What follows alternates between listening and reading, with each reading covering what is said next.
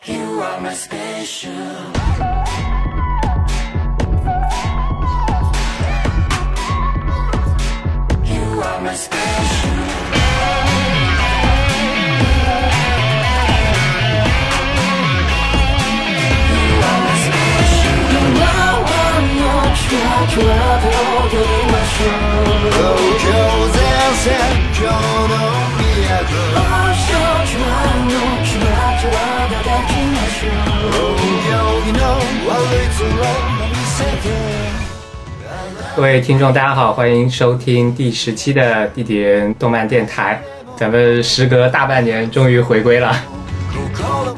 就呃，我不知道有多少听众是从上一期听完之后就开始关注我们电台的，因为上一期我们是跟高林老师一起聊了那个犬王嘛，然后那一期应该也是因为嘉宾的原因，收听的量比较大，新增的关注数也比较多，然后可能就会有很多听众点了关注一看，哇，这个电台怎么一下子又断更了？然后又大半年又过去了，所以就说声抱歉吧，毕竟也是各种各样的因素影响啊什么的，电台也呃停更了一段时间。那个我跟安娜，我们两个主播可能也是平时也会比较忙，嗯，你知道各种你会听到的借口，嗯，然后现在总之还是二零二四年了，我们也是决定呃复播了，先回归一下。呃，复播的这一期呢，我们也是选了一个比较符合现在时间的一个主题嘛。这个主题就是刚刚过去的二零二三年的年度回顾。这个年度回顾呢，我们是打算采用这样一个形式，就是我们今天除了我们两位主播之外，我们还请了两位嘉宾啊，红白老师跟塔塔老师，都是我们这个电台的老嘉宾了。然后我们四个人呢，就是呃会各自呢选取去年看过的五部动画，然后就是我们觉得非常值得聊的个人的 top five list，把这五部动画呢就跟大家分享，然后之后呢我们再去呃聊一下去年的这些我们比较关注的动画。那么在开始之前呢，我也是先介绍一下我们这一期播客的形式也是比较独特啊，我们是第一次尝试的这个线下录制。当然没有我们四个人同时找在一个地方，因为我们四个人其实这个物理位置相隔也比较遥远哈、呃，包括有那个安娜老师其实是在那个，哎，你怎么你怎么开人家盒？子什什么意思啊？我这个安娜不是每一次这个经常说自己在 怎么的？还要继续开是吧？呃，虚拟日本是吧？虚拟东京。虚拟东京啊，啊，那那刚刚那段剪掉啊。包括有那个安娜老师，其实是在这个虚拟东京啊，确实跟我们还隔着次元呢。这次是我跟红白，我们两个人是在同一个位置进行线下录制的。塔塔跟安娜两位呢是远程连麦的形式来加入我们。另外呢，除了第一次尝试线下录制之外呢，我们这一次呢也是第一次推出了一个 bonus track。除了你们现在正在听的这一期二零二三年度回顾的正式节目之外呢，我们还有一个彩蛋的节目，专门录制的另一位嘉宾的年度回顾啊，主播安娜还有她的一位好朋友一条老师，他们两个人一起录的一期 bonus track。嗯这个就请安娜给我们介绍一下吧，跟一条老师聊的这个啊那个。呃，这个来由呢，其实是和一条老师一起看了那个《咒术回战》最终话，因为这个《咒术回战》第二季也是今年话题度特别高的一部作品，然后质量也很高。可能华语社区这边呢，就是说一条上可能是对这个《咒术回战二》的这个评价和这个吹捧吧，都特别引人注目啊。然后出于一些机缘巧合，就是和一条上看了最终回之后，然后从这个《咒术回战》的最终回开始回顾去年《咒术回战》整个这个系列的表现，嗯然后又进一步结合今天的这个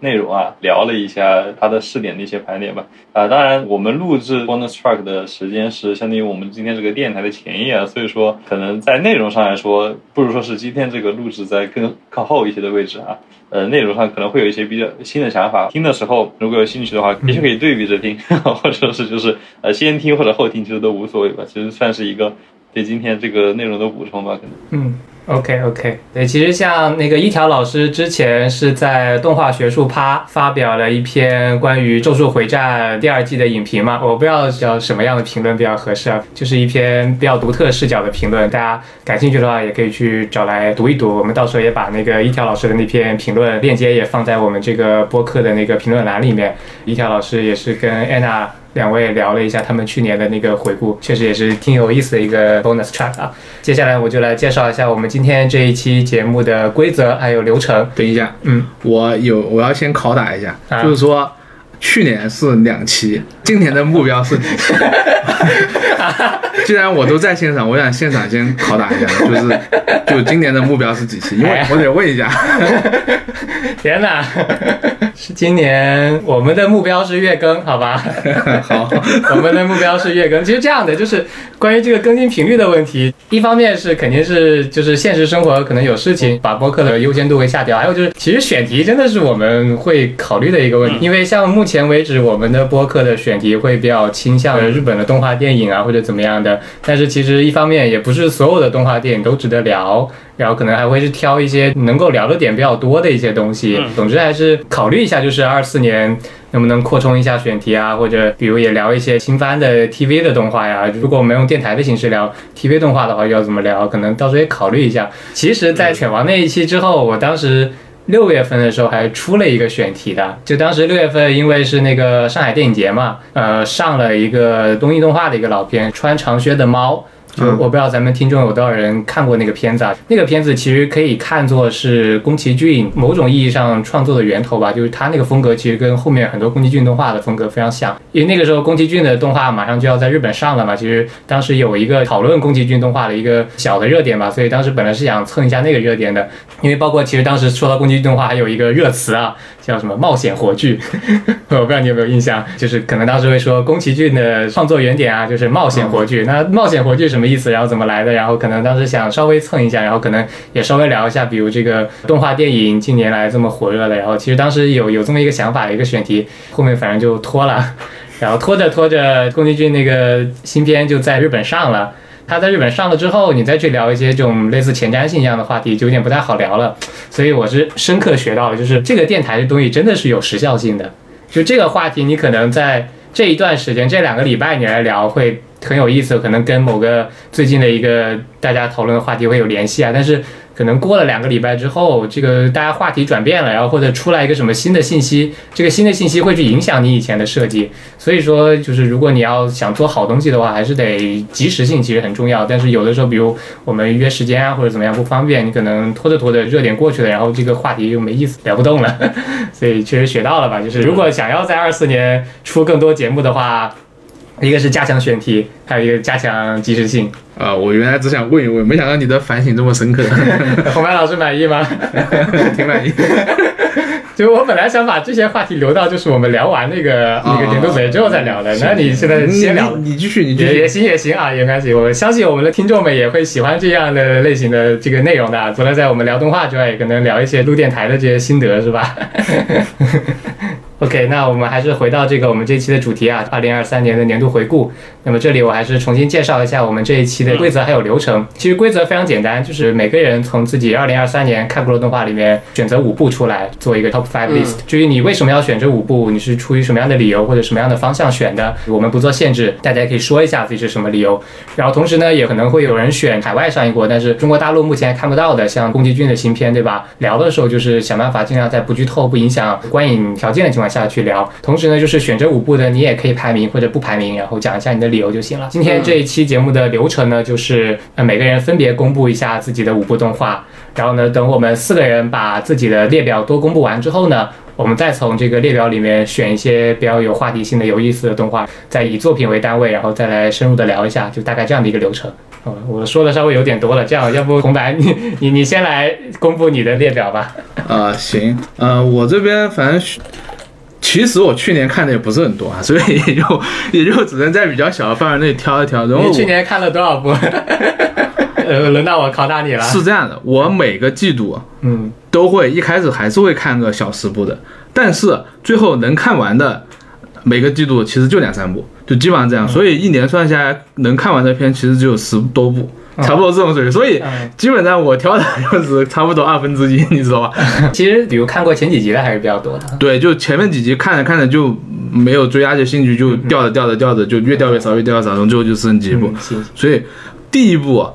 如果要这么说的话，顺着第一部说，我选的是《咒术回战二期》，因为很简单，就是这个片是我今年最长的一部片，追的最长的一部片。对 我把第二季从头看到尾了，我觉得反正对于我来说，我觉得已经很不容易，所以我怎么样我也会把它放进来的。就当然做的很好，这个后面再聊，可能还有具体的细的理由。然后第二个是我推的孩子，然后这个片我是从。商业企划的角度去把它给选进来的，跟其实跟它的本身制作的片里面的内容可能关联没那么大。然后还有就是山田恋爱那个 LV 九九九那个片，那个片其实我觉得比较特别吧，就是一种可能说老导演的手法，拍一个可能现代里的网恋题材的东西，就是还是比较复古。可能我觉得今年虽然看这里面觉得比较新鲜的一个东西，然后就是呃《跃动青春》和《买够》这两个片，其实。在制作上面会比较好，就比较打，就不管是故事还是它的制作的质量都会比较拔尖的吧，就不算剧场版这些东西，我觉得是比较拔尖的，所以我就把这两个放进来了。就我说实话，我在选的时候我没想到剧场版这个事情，啊，就只选了 TV 是吧？对我没有想到这个事情，但我也懒得补了，因为剧场版确实也就看了三四部吧，就这样吧。OK OK，呃，接下来就我来公布一下呃我选的名单啊。其实我选的跟红白还是有比较大重叠的部分的，我是倒序啊。呃，我选的第五部是这个《铃芽之旅》，开始先表明一下立场是吧？咱们是陈密啊，陈密，新海诚粉丝，而且这部片就我觉得还是挺值得说到的吧，就是它算是新海诚创作当中的一个比较重要的转折点吧。但是具体原因我可能一会儿单独说的时候再单独我感觉新海诚的每部片都是这么每一部都是转折点，就是从居民开始转到这一部转完了，三部转完了，你懂吗？好吧好吧，OK，集大成，集对，大集大成，集大成。然后第四部是这个我推的孩子，其实跟那个红白理由差不多啊，也是从它的这个话题性的角度来选的。呃，跃动青春跟 Michael 这两部我也选了，但是理由可能稍微有点区别。像跃动青春，我觉得就比较意外的是，就在一些其他的领域，就是有一种破圈的感觉。可能平时不看动画的这些人，就像小红书这样的平台上面，这个片子它反而是破圈到了一个打引号的现充环体。你懂吗？就是可能平时不怎么，我懂，京都动画是吧？不是，就是和冰果那种类型的片会有点像，就是啊玉子这种片，它可以让不是看深夜动画的人也对对对对会觉得这种类型我也能看一看，就这种对对对感觉是吧？对对对，就是《跃动青春》。然后呢，还有一部就是这个《放学后失眠的你》，因为呃，其实我也是比较喜欢看恋爱题材的动画嘛。然后这部我感觉是去年的这个恋爱作品里面，我个人比较喜欢的一部。我的五部就是《铃芽之旅》啊、我推的孩子》《跃动青春》《放学后失眠的你》，还有《蚂蚁狗》。嗯，那接下来就是那个呃，塔塔来聊一下，因为塔塔好久没有讲话了。呃，呃不好意思，那我也从第五部开始说吧。我第五部是《天国大魔镜》，这个也纯粹是原作本来我就比较喜欢吧，这个本来就是内容层面上的。然后第四个是。金吹的合奏比赛片也算是感觉让我回到了第一季的那种观感，比较意外的一部吧。我也把它排得很前面。然后我第三和第二其实是做了一个并列，因为当时我是在豆瓣上面，动漫迷圈子他们有也搞了一个十佳作品的票选嘛，我就选了个十佳，所以我当时十佳第二、第三是并列，并列的就是高达 G 复国运动剧场版第五部。虽然说是剧场版第五部，但其实是想要推全部的意思。然后另一部是《咒术二》，我把这两个并列了，一个非常老逼动漫，一个非常 G 世代动漫。啊，还有一个对比是吧？对对对，然后第一个就是刚好赶上了在年前看完的《你想活出怎样的人生》，也算是利用了一下在国内的信息差吧。嗯，塔塔其实是之前在豆瓣发过一个那个 Top Ten list，就选了去年十部动画。对，然后今天其实就是从那个前五部里面截出来，对吧？对对，后面五部我也姑且说一下吧，既然就就后面就第六部就 Overtake，然后第七部是灌篮高手，第八部是犬王啊、呃因为是今年上映，也今年是有流媒体资源的。第九部是跃动青春，第十部是 My Go。好，最后就是安娜老师的五部动画了。反正感觉大家都挺会想的吧。那我反正突出一个格格不入吧，好吧，我选的五部啊，我倒没有先后顺序啊，就是我走在路上开始扳手指啊，就是随机按顺序想到的五部啊。第一部啊，《小鸟之翼》下半季；第二部，想要成为影之实力者第二季；然后第三部《画英雄教室》，嗯，第四部，呃，这个无神世界的神明活动，然后第五部《咒术回战》第二季吧。嗯，呃，当然这个《咒术回战》，我看大家好像都想选，那我都有点不想选了，可能看情况把它踢了吧，就是 看情况可能 那你现在已已经说出来了，可能飞了换成这个北极百货店的那个柜员小姐吧。呃，估计还是就是先做回来考虑的吧，因为这个北极百货店国内可能不太容易看到吧。嗯，OK OK，四部都是便宜动画是吧？确实啊，就是感觉这个安娜的这个片单话题做比较少，非常安娜。对，对，就是好像大家都很喜欢考虑话题做啊，然后公众效应这个点啊。对对对，公众效应这个点，可能我我们考虑比较多。嗯，当然，就你说这个公众效应这个点重不重要？其实还是重要的吧。就比如说，为什么那么多人去讨论新海诚，不就是因为他卖爆了吗？对不对？就新海诚如果不爆的话，那你别会有那么多讨论。今晚只有我讨论了，你们三个都不想聊是不吧？，从这个角度上来说，你不如说，其实回首电台的第一期节目就是讲《居民上映五周年》，对吧？就是从电台的第一期开始，就是在围绕这个话题性和公众度苦苦挣扎吧。就是对，已经我隐隐的闻出来了一丝电台内部不重的感觉，因为反正反正，如果你要说相对来说，我的观点是什么？我观点就是私人性，好吧？啊，纯粹的个人想啊，纯粹的个人。嗯，对对对，其实我们还是可以打一个反差嘛，就是我主打这个公众性的话题，对吧？天呐主打这个私人性的话题，对吧？也有一点反差的感觉，也是挺不错的。好的，好的。接下来呢，我们按不同作品来聊的话，我有个提议啊。现在不是我跟红白我们两个人是在线下在一起嘛，而且呢，就是我们两个的片单重合度也比较高。我刚看了一下，除了我们两个之外，就是咒术是红白、塔塔跟安娜三个人都选了。当然，安娜说咒术选的人比较多，她可能换另外一部片。嗯，现在就是咒术可能聊的比较多，一会儿可以单独抽一段时间出来聊。嗯除了这几个之外呢，就重叠的就是暂时还没有了，但是不重叠的片，我们还是也是可以想办法聊的。嗯，那么我建议就是先从我跟红白我们两个重叠的部分，然后我们可以相互比较一下，比如说我们的看法有什么区别这样的。接下来再以这个呃咒术来作为过渡，然后过渡到塔达跟安娜的片单。先从我们两个的片单开始吧。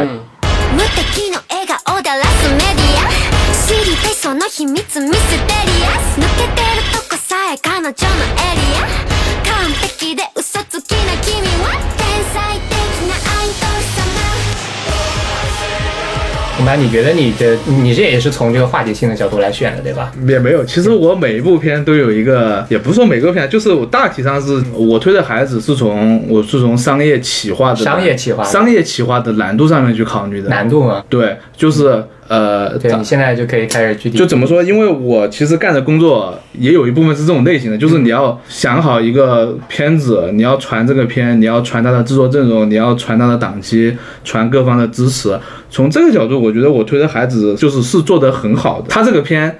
呃，暴论一点说，那几段 live 和那个 idol 奴那个 MV，嗯我觉得他这个片做出来就是为了这几个东西啊存在，就是呃啊，，就他其实很明显的是锚定的，我可能这个片整个片这么多集，其实可以说不重要，啊，但是重要的是要把这几个东西给做出来，并且要把它宣传，把它的推广，把它一系列的配套的东西质量品质给拉得很高。嗯嗯因为它其实是有点这些年日本人都很喜欢做 MV 啊，做这种高品质的这种影像短片嘛。嗯嗯它其实是在动画里面，我感觉可能是一个在这个方面做到一个比较可能说登峰造极一点吧，就可能说他做的就特别的好的一个品质。所以我是从这个角度说，其实很多的动画都想做这件事情，嗯但他做的特别的成功，把这个事情做到一个很难去超越的高度。现在有种，特别是爱豆努这个 MV，其实做出来以后就是。就一下子就爆了吧，不止不止一个月两个月，它可能是半年的事情，就是很长很长一段事情。然后后面又有很多个 live，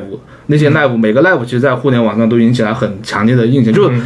那种往互联网那种营销思维，你知道吧？啊就是企划方的 PV 做 PV 的思维，就是在这个片里面体现的特别特别的明显。嗯所以我是从这个角度我把它给选出来，因为我觉得他在这方面做的太好了。这么大的企划，特别是日本动画委员会这种很复杂的体系里面，他能把这个局给传好，能做出来，我觉得是很难很难的。嗯，就是还能做的这么好，所以我才把我觉得还是选进来的。对，我觉得塔塔已经迫不及待的要补充了，赶 赶紧赶紧，塔塔来这个补充一下。倒也没有，我觉得红白老师已经讲的很好了，就嗯我就补充一个，就是在片中，他不是有一个青椒舞吗？那个帽子帽子小时候唱的那首。啊，对对对，那个我当时看感觉就是，如果在别的动画里面，你放一个角色以前唱的歌曲的话，可能放个前段就掐了。嗯，但是他在那一集里面直接把一个第一段都给放完了，这种就完全不就是他想要把这个 MV 给放完，在这集播完之后，然后再同步互联网的一个传播，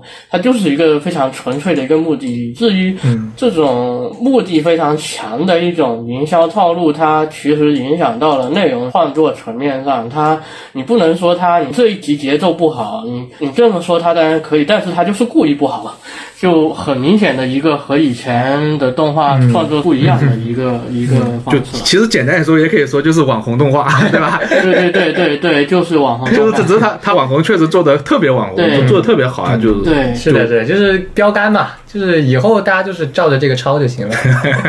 而，且它其实这不只是动画上网红，它漫画本身就是一个网红。呃，按照赤坂明的他自己说自己的创作方式来说，他其实就是总结了以前成功过的那些漫画为什么成功的原因，给总结出来了，然后再创作出推子这么一个漫画。它完全就是一个高度计算、有运营思路上去创作的一个作品。自然在改编成动画，一个多媒体的一个形式呈现出来，我觉得呃这样的策略打出的这种 media mix 这种集合拳，我觉得是确实效果是非常好的。好，我有一个问题，嗯，就是这个房间里的大象啊，塔塔都已经点出来了，漫画原作就是网红，对吧？嗯那现在就要问红白老师了，你觉得《电锯人》到底失败在什么地方？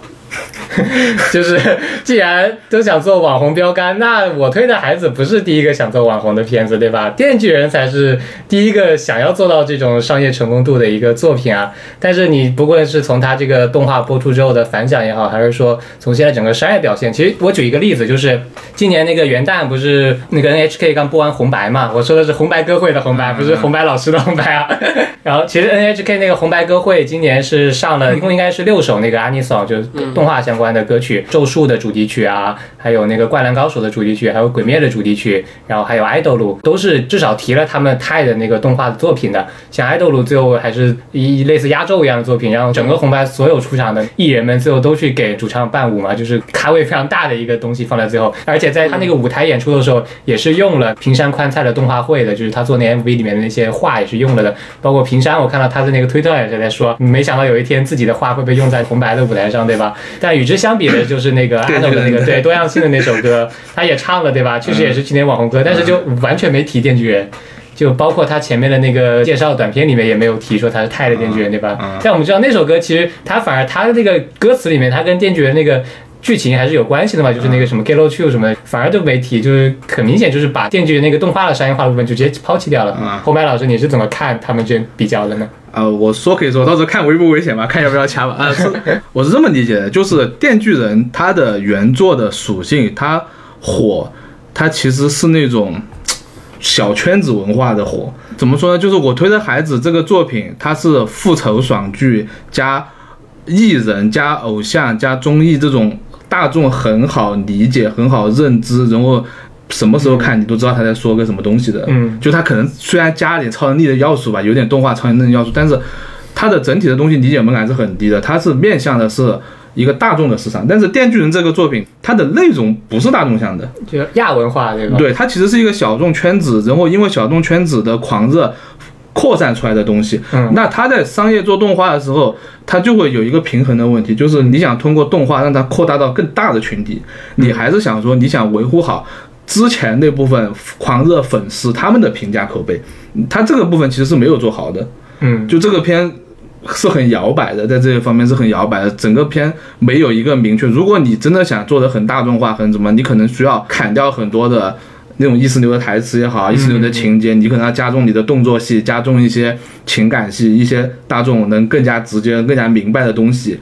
但是他这些东西都没有做好，所以我觉得他动画整体做出来就是，就你大众市场上，他还是会觉得你这东西比较的晦涩难懂，本身又是血腥有点血腥内容的东西，你其实就是还蛮难去做大众市场的。自己的粉丝群体也觉得这个片不好，对吧？嗯，所以两头都有问题。这个企划动画层面，它第一季就是效果很失败，嗯，所以我觉得不提也正常，因为毕竟争议还蛮大的，就 就好像也没有必要。我我感觉，我感觉红白刚才说的这几个理由，就是除了这个呃比较血腥这一点以外，好像每一条都对得上本季度的这个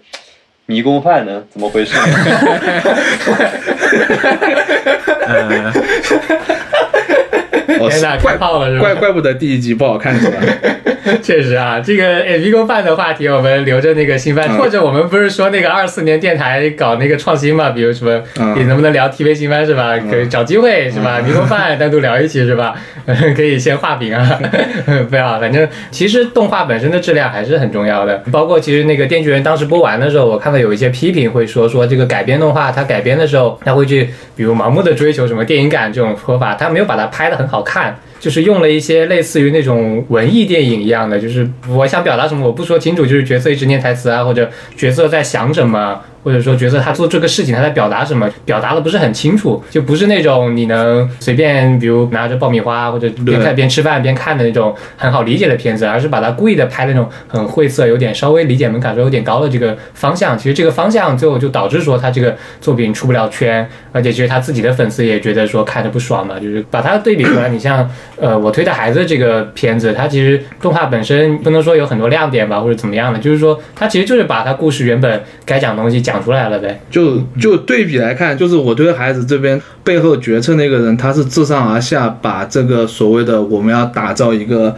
爆款的 MV、爆款的几首音乐的这件事情排的优先级是特别特别高的，它整体的执行下来，信息衰减是很小的，就整体从企划最高层到最后的制作层，整个链条是非常完善的把这个事情给执行。但电锯人没有这种感觉，电锯人他的 ED 他是想做这种事情的，嗯，他不然也没有必要说我一集做一个新 ED，他明显是想炒这种商业热门的感觉的。但是你把他的 ED 拿出去看，他还是小众圈子会喜欢的东西，不是大众圈子，就很多那种还是很亚文化。，对很精污的那种画面什么的，就嗯他大众不起来。如果他的目标真的是我要做爆做大，那你就是得想明白，你做这些影像的时候，你要让哪个群体能看懂这东西。我感觉他们很摇摆，也就是我好像不想丢掉我的逼格，但是我就想把我的市场也扩充。那你现在就做的很。纠结的情况下，就是效果不好嘛，所以就显得我觉得孩子这种网红就做的非常的非常的棒，这种营销做的非常非常的好。嗯，这么一说的话，反过来也证明了红白不是说红白老师是红白歌合战。红白老师还是红白歌会？是说红白歌战，它这个节目它其实是相当严谨，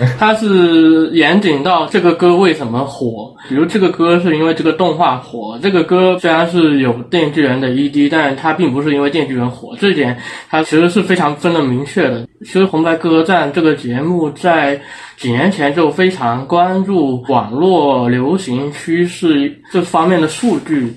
以二零一九年就年尾的那个第七十届那个红白，它有两个是以流媒体上点击特别高的两对艺人，一个是那个王牛嘛，King Nu，一个是胡子男嘛，他们都是展示的是 YouTube 上面的点击数量去，他就告诉你，就是因为这个点击数量才上我们红白的。之后红白就一直在在挖这个数据，嗯，他他是非常分得明白的这一点是。对，idol 我记得他那个介绍的短片里面也是把那个点击量数据放上去的。对对对，也证明了就就是那个安龙那首歌，嗯它不是因为电锯人火，是反而是因为电锯人播完之后的一年在 TikTok 上面火，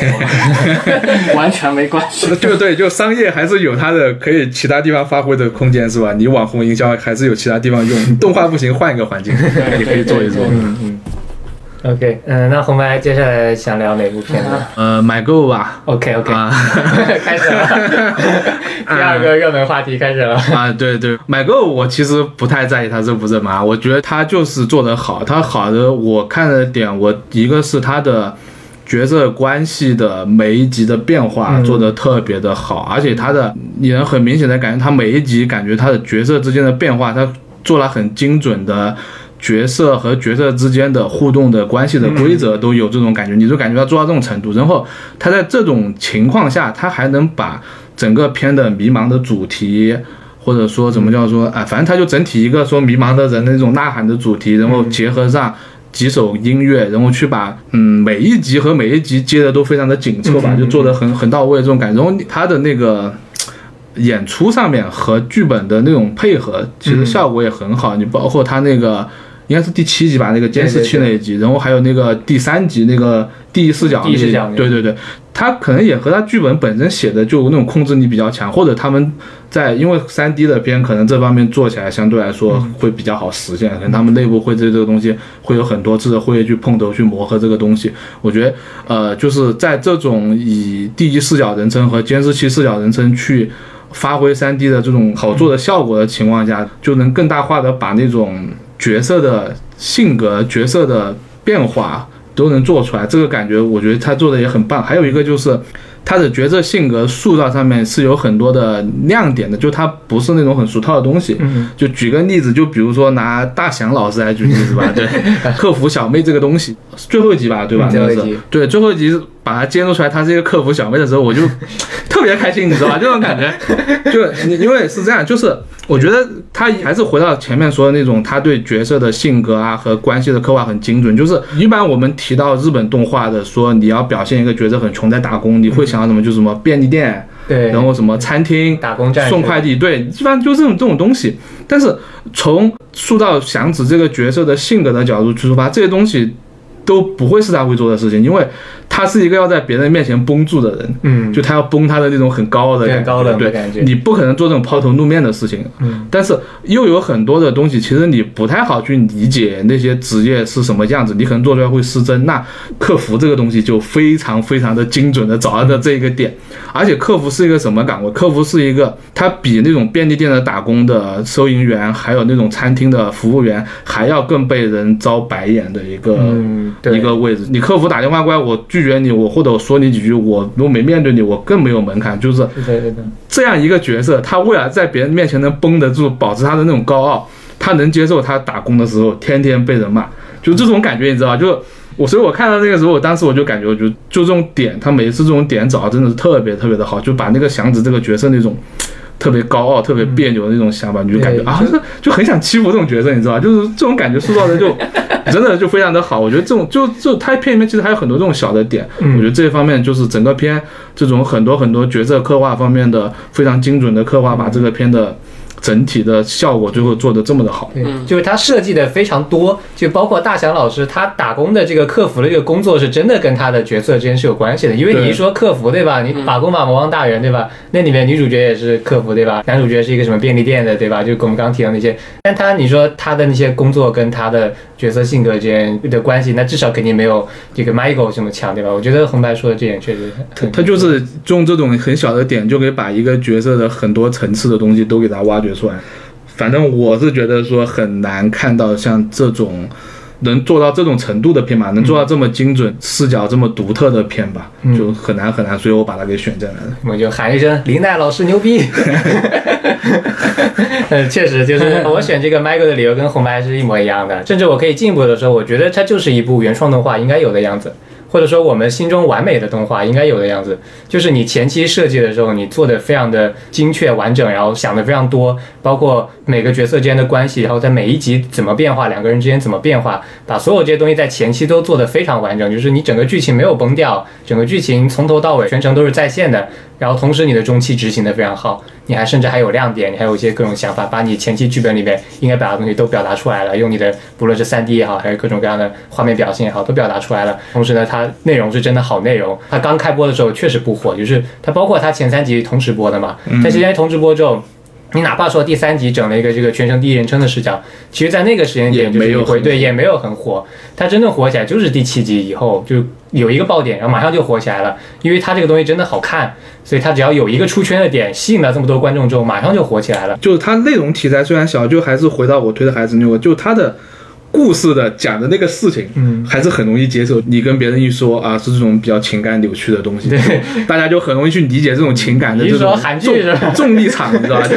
很好去理解，很好去门槛很低很低的。我不需要懂音乐，我不需要懂这个片过去的整个邦邦那么邦邦那么长的一个历史门槛都没有，都不存在。它就是切进去我就能看懂，我切进去我就能理解每一个角色那种心理的变化的过程，能有那种带入的共情的感觉。你包括邦邦的以前的动画，我也没有看过，我也是第一次入坑邦邦嘛，但是其其实看得下去。我看过，就是呃，这也是为什么我我 My Go 没有放的特别高的原因，是因为我比较喜欢 以前的邦邦的动画，但 My Go 在题材上一个急转弯，变得不那么喜欢。以前的我也挺喜欢的，其实我就我觉得就是可能整个组做太他妈久了，就这种类型的东西做久了，我觉得可能自己本人组内可能也是有一些想挑战吧，就是想做一些不同内容。对，可能说按这个角度上来说，其实 MyGo 某种意义上说和偶活星有点像，好吧？就是说你看没看这个偶活原作的这个四季，呃，四年和和呃和那个偶活星入坑，看完偶活至少前两季，然后看十周年。记他们，啊，我 就是说，我跟别人聊 MyGo 的时候，其实就会有人跟我说，就是就会像这个偶活，然后我想的就是偶活星嘛，然后别人想的其实是偶活无印，对吧？就刚才你说到这个游戏组，因为是说 MyGo 它这个商法嘛，也不叫商法，就是说它又是一个纯 CG 片，又是一个乐队题材，又是一个就是有系列前作的这个东西，一般来说就很容易被路人 pass 掉嘛。嗯，对对 对，就是说你刚才说好像它确实好看，然后找到一个切入点就怎么怎么样，确实也是。比如说你说你我活星也可能也是从三十多集开始就连续十多集，然后每一回好像都很多安藤上一回，我就很厉害啊。OK，那就是我跟红白相同的第三部那个《跃动青春》嘛。跃动青春其实我倒没有太多说的，我就只是单纯觉得男女主的关系塑造我看着很舒服，因为怎么说这种片它其实就是很多很多的情感对手戏，而且说实在话，其实我的理论就是恋爱情感戏本质就是谍战片。啊，对，本质而言就是双方的信息差，就是你怎么去塑造信息差，然后最后怎么去把这个信息差给弥合，然后再出现新的信息差，再去弥合的过程，我觉得他这个片做的是比较清爽的，就没有做的很拖沓、很墨迹，然后让人看着觉得很难受。嗯，应该说他用更青春一点的方式去把这种女主的那种性格的天然比较呆、比较不懂这方面东西，反而能把这种氛围的感觉塑造的很好。我就从这个点上选的吧。其实就《跃动青》这个片，我也没有太多很特别的理由吧。我觉得他前几集其实那个恋爱的要素倒也不是特别重，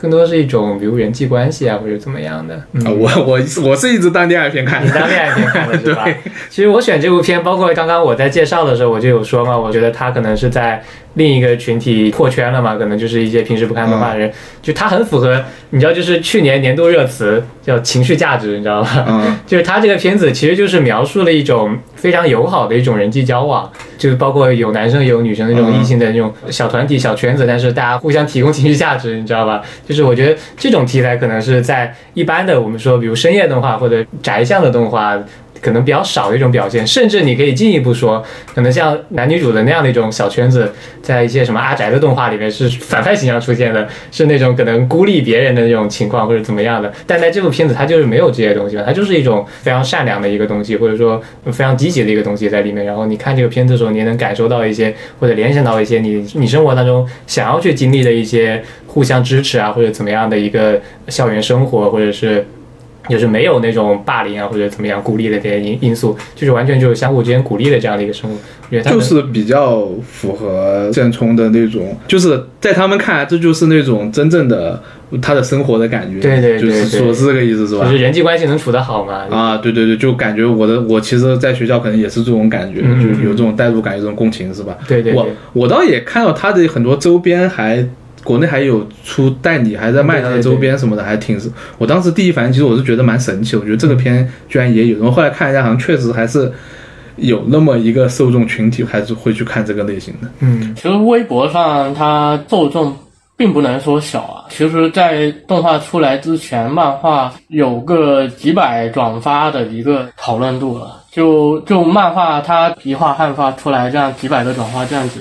然后直到现在，这玩意儿其实它也不局限于只看日本动画的这些爱好者，包括一些别的群体。就举一个比较有代表性的例子吧，就是我在 B 站上面看到，它有一对夫妻一个 UP 主，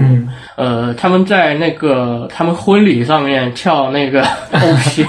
就感觉大概能摸得出在日本动画爱好者以外的一个肖像。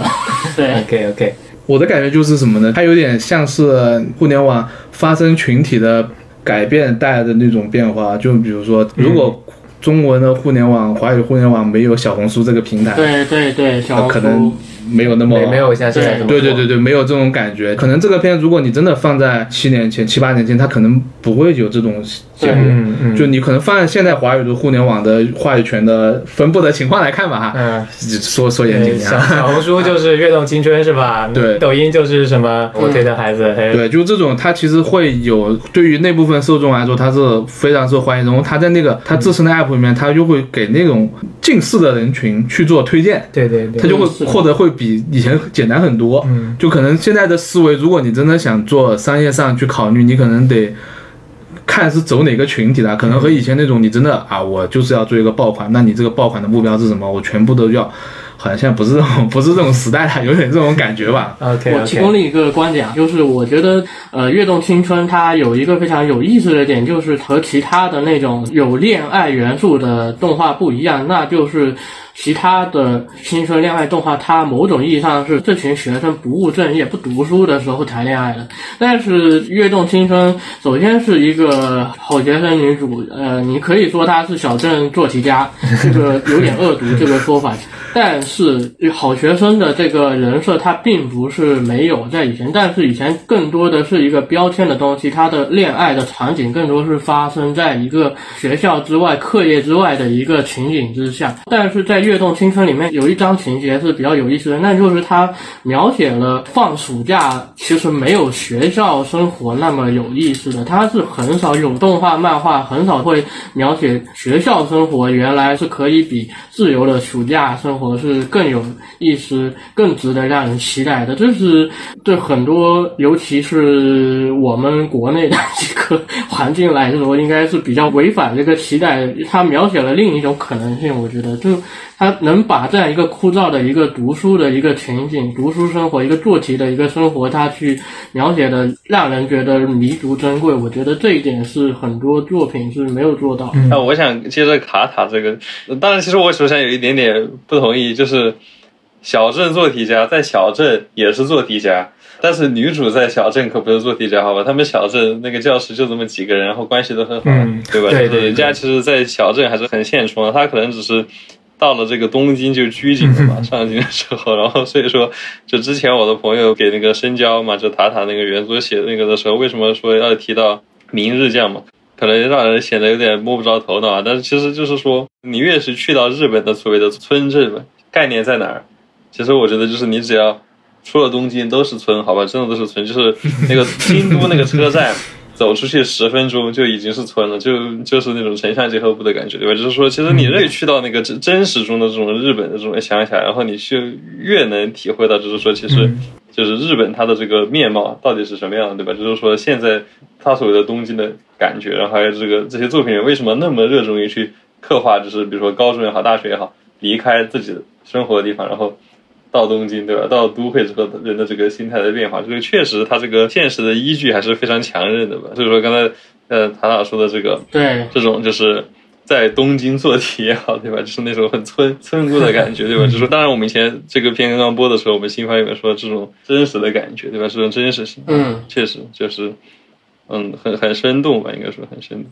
与其说真实，不如说是大家非常期待学员关系那种清爽的那种人际关系，在这部上面有所体现。对就我就是一个女主非常低的姿态的情况下进入到这个环境里面，对然后关键是女主是通过自己的人格魅力去建立了她的好的那个关系的圈子，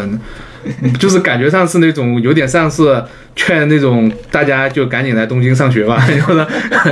就有点这种感觉的，就别害怕，就赶紧来吧。没有，人家在那个老家也是这个关系也很好嘛，人家还经常不是啊，就是就感觉说，就我我不知道是不是现实的日本是不是有这种情绪，就感觉你看动画就是很明显感觉到，就是我转校生一般对我转校去东，特别是去东京嘛，嗯就是他们说上京嘛，嗯去东京就很明显感觉啊，我就村里来的嘛，我，就到有点自卑那那种。对我到这个地方我还蛮害怕的，我能不能在这边待得好什么什么的，就是其实日本很多这种片都有这种感觉，对对对可能这个片的这种塑造。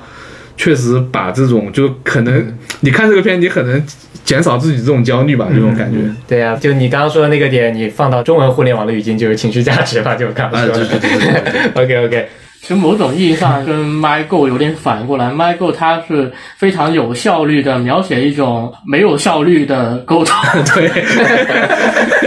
但是但是跃动青春 这也能联系上吗？对对对，但是跃动青春是描写有效率的描写了一种有效率的关系沟对，通。他脑洞好对大，。你会发现他们人物之间的交流，它是非常有效率，他们想要传达的东西非常能够传达到对方，这种这种清爽感，对对，就对于角色来说，可能他们那种沟通方式就互相会有提升，就是会有一种积极向上往上去提升那种感觉。对对对 Michael 确实挺无效沟通。Michael 是重女是吧？这是什么轻女？啊，那既然就聊到这个恋爱动画了是吧？红白老师不如把山田 level 九九九也说一下。啊、我选这个片是因为这个片怎么说就有点复古吧，就可能是那个谁，浅阳守生？对对对，是一个比较，呃，怎么说比较情怀的选择。就我看这个片的时候，有些集数啊，那种他们不是那个工会社团会线下聚会嘛，嗯有那种场景之后，我就会想到什么《蜂蜜与四叶草》之类的。啊，对，就是他的演出的方式和《蜂蜜与四叶草》那个时代是差不多的。嗯，就是你现在现在这个情况，就举个例子，就比如说它里面的很多的那种男女主的情感戏，会疯狂的用那种大光圈，嗯就那种光斑，就是整个环境里面背景已经全虚完了，没法，就只剩下光斑，而且圆形的光斑、五角形的光斑，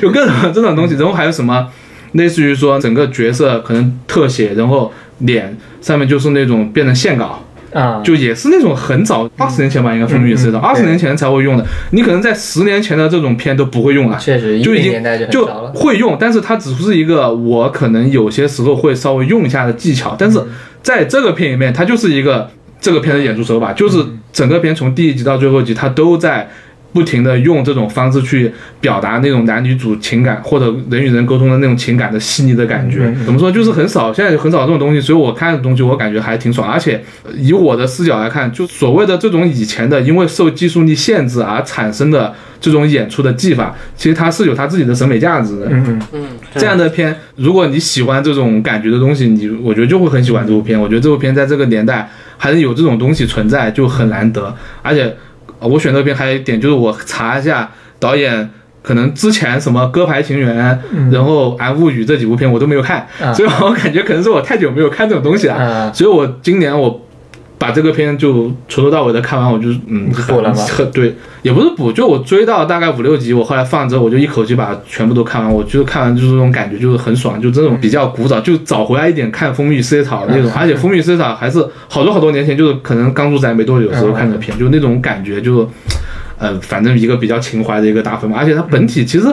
确实你不能说它很好的一个片，但它本身就是也不差。嗯就你看完，你也不会觉得这些角色都是弱智，怎么动机理解不了，或者他整个片子作画有什么问题，演出什么问题都没有什么问题。嗯啊，在这基础上，他的这个复古的加分，OK，加分很高。对，就是会符合这样一种审美。对，这种算是出奇筒吗？不算不算不算应该算是呃大地丙太郎那那一波上面的，嗯它是一种漫画符号式的一种在动画上的一个运用。对对大地还有佐藤顺一这种。就那会儿有蛮多这样的片，包括什么《交响情人梦》什么的，其实都是这种风格的片。到十年前，好像这种风格的东西就已经很少了。你说你说那个佐藤顺一，我就想起来那个佐藤顺一的那个徒弟是吧？前年不是有那香河之物对吧？嗯，好像有点但是也不是那种感也不是那种就是你感觉到，就是哪怕是以前和浅香一样，在用那个时代过来的很多人，可能比他小个十几岁的那种吧，但其实他们两千年左右，他们其实都是在制作现场的人，他们现在其实他们的演出手法也在跟着这个时代在革新，嗯嗯。根据技术，根据现在观影的感觉去革新，但是浅香这个片就完全没有，嗯就是明牌的跟你说，我就是那套东西。嗯我就用很老派、很老派的东西跟你拍一个现代的恋爱故事，然后拍出来效果其实也不差，其实看着你感觉也挺舒服的。我觉得就这种独特的价值存在。OK OK，可以听听了点菜名。那感觉可能还是因为红白老师喜欢就是浅香这个味吧，也不是说就是和复不复古没关系的。呃，不然的话，我觉得近几年按这个标准最 MVP 的肯定是那个小书痴，好吧？这小书痴都没有说是代际传承的，就正儿八经就是五十年代末六十年代初的演出者亲自让人做的好吧，原汁原味。啊，那有点那有点太早了。原来要这么早吗？就因为我觉得还是情怀加成吧，就因为以前毕竟，因为我那会儿就很喜欢《风雨四叶草》那种片，就行就所以会看这个就会觉得很有好感。OK OK，那那你看《丽景贤一》最新的那个片可能会有点绝望。对，对那个自身爱的你的那个我忘记了，反正它是两个片泡在一起，讲同一个世界观不同的故事，然后其中一座是丽景贤一来做，但完全看不出那个做蜂蜜与四叶草的丽景贤一，有更像是划水。我觉得很好理解嘛。你可能年纪上来之后，你现在做片没有那种创作欲望啊，就可能说这种东西我只是在重复我过去的东西，它也没有这种欲望。还更像是在跟最近的那种，反正就是你放你弹着弹着恋爱歌放起来了，然后氛围又起来了那种。是啊，你你懂的。好好吧，红班 老师讲的这个恋爱作品的喜好的理由确实非常好，也是涉及到了一些他这个表现层面上的一些特点，而且还能够在这个动画史上能够找到一些脉络，就是能够跟二十年前的一些作品能够联系起来，就能够凸显出来他这个片子这种珍贵的感觉吧，挺不错的。就哎，是顺便一提，那红怪老师有看那个《魔法少女樱》的重置？那个我只看了第一集，也很 old school，但是但是那那个就是对对浅香吗？对对对，是浅香，是浅香。就他那个片那个片的第一集出来的感觉就是，我操，这个片好麻烦做起来，这个时代居然还有这样做片的，就这种感觉。嗯，但小樱这个东西我不太喜欢小樱这个内容，所以我也没我也没看多少集那个东西。好的好的。你不用怀疑，这个片确实是浅香这几年最佳发挥。好吧，OK OK，那我来说一下这个我选的第四部也是一个恋爱题材的作品嘛，就是那个呃放学后失眠的你。当然，就是我的理由倒是没有说跟演出啊或者画面表现上非常深刻，我只是觉得我选这部片呢是觉得说我对于它关于这个恋爱本身就是男女之间关系的进展，一步一步从比如一开始相识啊到后面怎么样一起去做一些活动的关系的细致的一步一步进展的感觉的这种描写，我觉得非常好吧。就怎么说呢？其实有很多的恋爱作品，呃，当然他们追求可能跟放学后不太一样啊。就这里也不是说拉踩或者这个不好那个好的原因，就是比如像高木同学这样有代表性的东西，他们就是比如你第一集开始设立了一个男主角的关系进展，从不认识到认识，然后进入了一个套路。进入到了一个固定的一个模式之后呢，后面的集数就是不断的对这种相同的模式加一些套路、一些重复，整一些活儿啊，整一些什么小事件啊或者怎么样 event 啊。但这些事件发生之后，男女主关系还是一直维持在那样一个类似的一个水平。可能到最后一集第十二集整一点活，然后可能看个烟花呀或者怎么样的，然后关系稍微进展一下。就是这种套路的作品看的太多了，难免会有一点审美疲劳。这个时候你再来看像《放学后失眠的你》这样这种，它每一集里面男女主之间的关系都在不断的小小的进展，然后它的刻画也非常的细腻。就你看完这些东西之后，你会觉得就是可能还是更喜欢这样的作品吧。包括去年其实是两部符合这个标准的，一部《放学后失眠的你》，还有一部就是我心里有危险的东西嘛。像这部也是这季第二季也在播了嘛，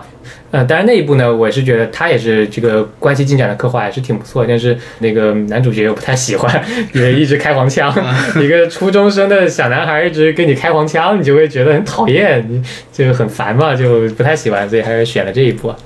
就是我选这一部的理由啊。我之前我一直，反正我刚才就顺钻石聊到这个话题，我是刚才我不是说那个什么恋爱是谍战片吗？嗯像你说那种比较单元回的片，因为怎么说呢，就是恋爱片，如果你想拍从认识到最后确认关系这段过程，你一直的去拍的话，拍很多季的话，嗯。他一定会烂尾，会被骂的，因为角色的关系一定会随着你可能十二集、二十四集的篇幅，你再塑造的好，他们之间的互相了解已经会到一个极限了，嗯，对对，就是从观众的视角来看，这两个人已经可以在一起了，嗯。这个东西会很明显的表现出来，所以他就没办法说。嗯再往后做就肯定会被骂，对对对所以就会产生这种新的题材，就是我每一个都是个单元剧，然后我每个单元剧我就明牌告诉你，其实我的看点是这个单元剧过程之中的那些小东西，嗯嗯。而不是说男女主的关系的进步的最后的修成正果这个东西，对对对这可能是个负重的，嗯，就他用这种方式去解决这种问题，要不然你永远在做这种类型，你如果想把一个片长期的做下去，你一个漫画长期做下去，你就会被骂。我点名批评《租借女友》，好吧？确实啊，就是是就是就是这种很典型的类型，就是你，到了后面就是完全就是故意要男主去怂了，就你本来按道理关系都进展到但但是问题是什么呢？问题是你这样的作品，你特别火，像《放学后失眠的你》，应该不是特别火的对，不是特别火，可以做得到。我一个漫画，我就可能很多卷，我漫画家想好啊。嗯出完这么多卷我就结束了，然后我动画我就这么十二集，我就能把这个故事给讲明白。但是《诛仙女友》这种商业价值很高的东西，啊大家都不想让它结束，啊，不然就会引起这样一个事情。所以某种程度上，《诛仙女友》也有点欧思故了，就是它应该换到现在的新模式了。那我姑且问一句，那《租借女友》既然如此恶评，那为什么我推的孩子又如此的好评 呢？因为因为类因为型不一样，简单来说，就是朱雀女友没有做到我推的孩子这种营销的这些点做出来吧，就他的那个好没有。他只是怎么说呢？就是他的人设做的很好看，我的感觉是他人设做的很好看，然后朱雀女友这个点比较吸引人，但他没有像我推的孩子那样把营销的那些事件，把营销的那种网红的片子给做出来，好吧？他的 OP 感觉上他想网红，但是做的都不太行。我记得好像第二季的那个还可以吧，就第一季和非得说租借女友有什么特别破圈的，比如什么东什么梗什么的。对，都没有。对呀、你现在回想起来，好像也没有逐渐你有什么东西特别破圈啊，啊、就那样的。而且我觉得我对孩子这种片后来不是也是被骂吗？对吧？嗯我记得漫画好像后来也是被喷的吧？嗯嗯，就是说明其实还是一样的嘛，就是你要想恋爱，你最后啊，可能我对孩子还没做后面的技术吧，可能后面做啊，可能明年再做的时候，可能到我就开始转风口，开始骂他，也 有可能。其实我提供一个给红白老师的回答，其实我跟红白老师想的不一样。说到这个恋爱关系进展，如果你仔细刻画，最后会那个什么的问题。其实我觉得《放学后失眠里》它提供了一种技法，就是它其实没有花很大的篇幅去描写恋爱本身，或者说男女主交往本身，它其实花很大篇幅是在什么？是男女主的生活。其实恋爱就是一种生活，它其实是把男女主双方，你包括看后面的结束，他们其实已经算是确定关系或者怎么样了，比如做一些很亲密的恋人之间会做的事情，但是他们也不会说就是整天腻在一起啊，或者怎么样，或者去做一些你在平常的一些套路的作品里面经常看到的各种各样的什么 event 啊什么。就我感觉他反而是说把这个男女主双方的那种生活的感觉刻画的很好，我觉得这可能也是涉及到一个作品质量的一个因素吧。就是说，你归根结底，你讲这么多，比如商业性或者什么，你还是也要看这个作品的质量，就或者怎么说，所以你的意思，他其实在讲的是夫妻生活，后面夫妻生活倒也不至于。就差不多这个意思嘛，就是他是把夫妻生活那个阶段给做出来了，嗯所以你感觉到他整个片从一开始的没有关系、圈地关系，然后到在一起共同生活、共同的生活的情境，就他把一条线路整个做出来那还是一样的，他最后。我觉得还是会面临一个问题，啊，就是你、嗯你就回归生活，你这个集数做这么长，你后面做嗯，就很难呐、我觉得，我觉得恋爱题材这个真的，你再做下一季，很容易就没得东西可以做，你知道吧？就这种感觉。嗯，OK。嗯，然后最后的话，我来讲一下，就是我我选的第五部吧，就是那个《铃芽之旅》。然后等我讲完之后，我们就请那个红白塔打耶娜三位选了周数的讲一下周数。就我先把那个《铃芽之旅》讲了吧。嗯，就是我开头的时候说新海诚的转型作嘛，就是我感觉红白老师又笑了哈，永远在转型。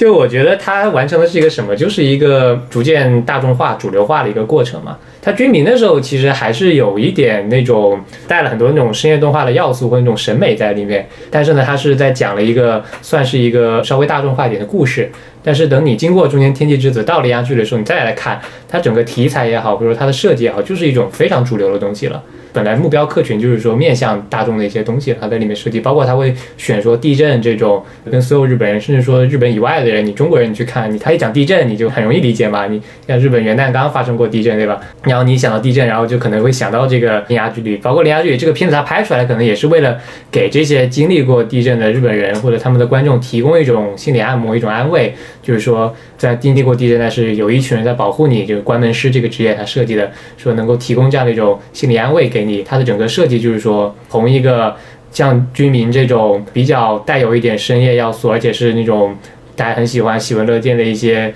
恋爱题材啊，或者还有什么当时提到一些什么世界系啊类似这样的要素，然后逐渐的变到《铃芽之旅》这样的一部更容易进入主流视野的这样的一个作品了。就是我感觉它的这三部之间有这样的一个转向在这里，而且同时呢，它对于这个地震的想象，包括关门师这些职业的设计，还有什么蚯蚓翻身的这些想象，还是带有一些这个他自己的一些风格，或者说一些二次元的风格，就不是说完全的神道教啊或者怎么样的一些东西了。我其实我的感觉是，他三部片不都在说灾后重建、重建日本人心里的东西嘛？嗯我觉得，我觉得他三部片都在做一件事情吧。对对对我其实更好奇的是，他第四部片到底还会不会做这个事情呢？嗯我觉得有点没有必要了。嗯然后我还有一个感觉是什么呢？就是是不是说，如果你的片越社会议题，越脱离宅文化，你的整体的角色就会越丑呀？就是因为你其实看所谓的日本的卖座的动画电影，好像就没有那种说什么萌系 anime 的那种人设的，有吗？嗯应该没有吧？我反正我感觉里面好像很少，嗯就是都是那种。也不是不好看吧，就是不符合那种深夜宅的那种感觉，就是你的你的整个的人设的设计，没有花花绿绿的头发。对，已经逐渐逐渐的就走向那种所谓大众接受的那种没有软色情的，或者说就那种对吧？对啊就那种感觉的东西，对对对知道吧？就就逐渐的走向了，嗯走向宫崎骏嘛，是吧？这种感觉就就在往那种路上走的那种感觉。你包括哪怕是柯南那种题材作品，其实也和呃日本那种深夜动画的完全不是一个东西。我就感觉嗯这种感觉在新海诚身上还蛮明显的。是的，是的，就我很害怕他下一部片真的就是完 完全就已经跟深夜动画没有一点关系啊。就我我已经从深夜动画里面走出来了 是吧我我已经跟你们没有关系了。对啊，就你这龙跟三叶的时候，其实还是带有点对对还是很还是很你看到《铃芽之旅》，首先其实女主十七岁，这个年龄已经是她所有作品里面年龄最高的一个年龄。然后男主一个大学生，对吧？这个人设就已经有点脱离那种实验动画常见的年龄层次了。而且包括谢海诚他自己也会说嘛，就是第一部那个居民的时候有那个揉胸的镜头嘛，他也说他现在如果再拍的话，可能就不会加这样的镜头了，就是这种这种东西就没有了。呃，恕我直言，就是关于刚才说的这个月卖座和角色会越丑这一点啊，就是丑不丑姑且不论啊，但是这个观点我完全不能赞同。为什么？就是说。就首先就说宫崎骏也好，宫崎骏最早他拍的那个大电影《鲁邦》，那个旧的那个公主叫什么来着？那个不是在同人史上还是非常有名的同人女，嗯，就这个呃很多人认为是萝莉文化，它一个大规模同人本发射的一部作品，对吧？你现在看可能可觉得啊，宫崎骏好像几十年来画风也没有什么变化，但是我觉得至少在六七十年代，它还是比较先进的一批吧。要要说的话，好吧，这 这是一点啊。其次就是说新海诚以前他也有大卖，就是很小众的时候，他难道就不丑了吗？他一样很丑啊。对啊，就是 确实啊，你这么说确实，他反而是到了这个炎夜之庭啊，再往后，可能真的就是他在 他这辈子最高光的一次，就是遇到田中将贺，然后在这个军民，好吧，有一次发挥，就田中将贺也算发挥的比较好的一次，对吧？就是说，可能是这个原因。你想，田中将贺在遇到新海诚之前，一般说到他会想到什么？想到龙与虎，想到什么？为文化呃名，为文化名，对吧？就其实到新海诚之前也没有多久嘛，到军民之前，你从他们那三个人的那个叫什么超和平，对吧？对啊上后他们那个组合，那个时候开始，他就是宅臭很重的，好吧，就是说一点都没有说是啊，我要脱离大众，对吧？这种感觉，对不对？所以说我感觉这个其实是，就怎么说呢，就是他丑可能是客观事实，就是他越来越丑了，就至少在新海诚这个，就是他这几部作里面来说，但是我觉得你很难说，就是说他是故意在脱离大众，然后去靠近那个啊，呃呃，当当然就是说这个。人物的设定的年龄层这一点我我是同意的，就是确实就是男主哈设计成大学生，我觉得可能呃包括他这里面那个大学生，还有跟这个年上的这个女士对吧，就是这些互动，我觉得他确实这这一点当然是有他所谓的这个社会影响的考虑。可能整个故事已经开始进入大人的世界了。嗯，就以前的角度都是小孩子在大人世界冒险，现在其实视角可能慢慢的就转到大人的视角，嗯做大人的事情了，有这种感觉吧？有这有点有一点点这种感觉。就是我们非常期待他下一部作品会不会讲一个，听说还是加入中国我已经很害怕了，知道吧？我觉得他他这样再做下去，我真的快不认识他，就越来越不认识他，你知道吗？哎你还是不够缜密。大也大也不会大过三十岁吧？资本不让。确实啊，就听说他那个下一部作品还要加入中国元素，客套话吧。好吧，期待一下，期待一下。OK，那接下来就是我的五部都已经聊过了，然后红白的五部也聊了四部了，还剩下《咒术回战》，然后《咒术回战》也是塔塔跟安娜两位也都是在年度五部里面选了的。那么接下来就请你们聊一下这个作品吧。反正我其实观点没那么复杂，我就是觉得御守原祥太很不容易，对这个片做做做的真的很不容易，就是而且确实前面的很多文戏演出做的很有意思，包括我不知道之前好像感觉会有些人觉得他在《电锯人》里面那一集的演出分镜演出会觉得做的很过。但我其实还蛮喜欢他这种方式的，就是他想让二维动画的镜头动起来，整个的摄影机动起来的那种欲望，嗯，我还是蛮喜欢的，我很认同这种感觉的东西。我觉得也是现在二十五、三十岁、三十五这一批很多原画都在想追求的东西吧。嗯嗯让他的画面真正的是有那种三维立体的那种空间的情况下去做那种。呃，更像三维、更有空间感、更有立体感的那种原画的东西，更有那种镜头吧，也不是说原画，就是镜头那种感觉。我觉得他在这方面坚持的还是比较好的，我觉得我还是蛮喜欢那种感觉的。当然，咒术这个片可能最后那些集数确实节奏比较的奇怪哈，就是打的太多了，就太乱了，会看着很乱。但是我觉得就是很难吧，你本身这个片打这么多集，从四十多集开始打，打最后结束，能把这个做下来，我而且还质量还挺高，我觉得已经很奇迹。从难度，从各方面，我觉得给个奖励分，我觉得给个怎么说推荐，我觉得都是值的。我觉得它整体来说也没有让我觉得难看，我觉得从肯定预准祥太工作的角度，我觉得可以给个五加，我就这种感觉。嗯，塔塔怎么说？嗯，那我也先从比较表面的来说吧，就是嗯接一下刚刚红白老师说的那个网红动画的那个角度来说吧。就首先是我觉得《咒术》这种片，它其实明显是一个资本最大公约数的一个产物吧，就是。首先是你现在挑动画画，你大家抢的都是大热门原作，导致一些没什么名气的原作或者说原创企划很难去做。它咒术是满足了这个大热门原作的一个动画化的企划方向的。这个话题可以展开很多，现在就不讨论。一然后一个就是很明显的是在日本动画里面的一个大制作吧，再加上现在日本动画是一个越来越大众化的一个娱乐文化，呈现出越来越出圈的一个形态，就。之前也说了，动画产业的一个媒体记者嗯处处制止，他也指出了目前日本在全球的一个影响力前所未有，就包括。七八十年代，日本动画在北美掀起了热潮，包括九十年代那个《龙珠》还有《宝可梦》掀起的热潮，都比不上现在的一个阶段，就是一个真正的一个走向全球化的一个年轻文化的一个重要的支流吧。它完全是可以充当起日本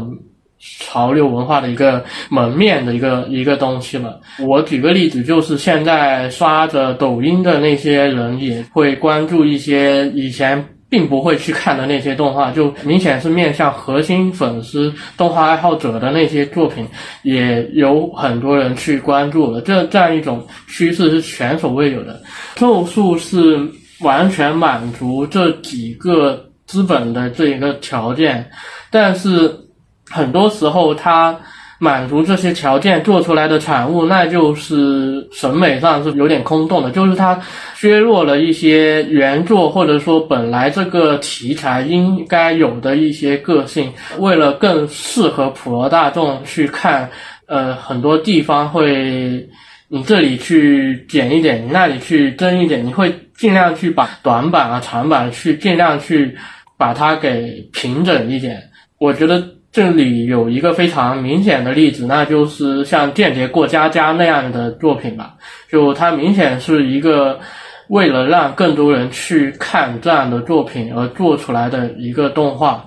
咒术的话，我个人觉得它第一部还有剧场版，它也是满足这样一个情况，但是咒二它却在一个改编的维度上面，那个高度可能是其他同类的那些动画不能比。就我说的同类是类似于《鬼灭》啊、《间谍》这种给更大众去看的这样一种日本动画。就比如刚刚红白老师也指出了，他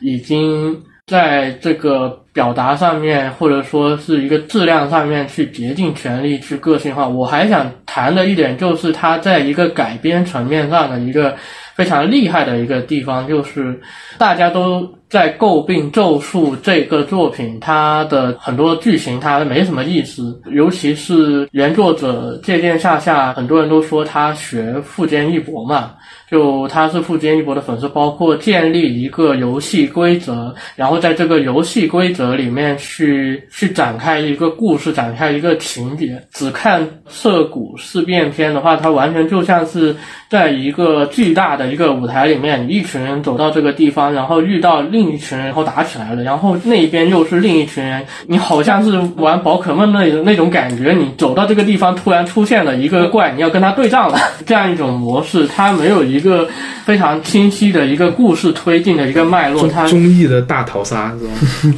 对。大逃杀，大逃杀综艺节目，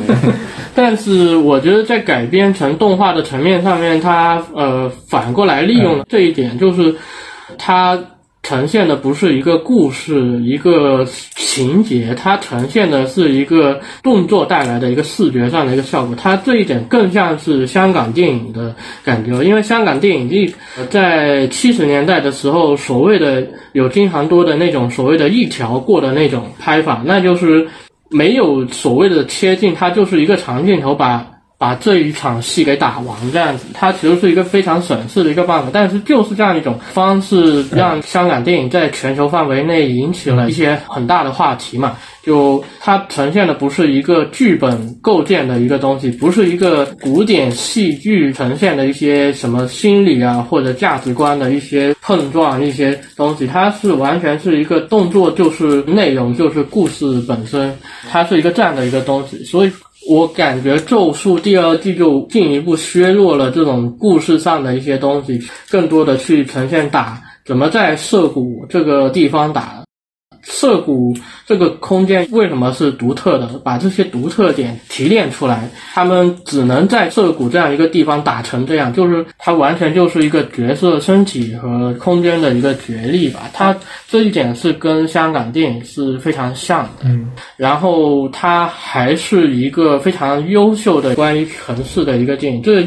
呃，确确实实也是踩中了我的一个爱好点上面。我特别喜欢在城市在各种影视作品上的一个呈现，但《咒术》第二季居然是用了一整部去呈现这个城市的一个风光、一个风骨。我做一些尝试性的一些评论的话，那就是一开始咒术它感觉是把一个城市变成了一个生命体，它城市里内部是好像藏了某一些东西在里面，它只不过是沉睡了，然后通过怀玉玉泽篇，然后再通过涩谷事变篇，他渐渐的把沉睡于城市的某些东西给提炼出来，它就是一个从地下到地表的一个过程，它这些东西。从涩谷的地下车站渐渐延伸到了一个地面，然后吞噬了整一个城市，吞噬了整一个日常生活的一个风光，最后达到了一个完全胜利的一个结果。涩谷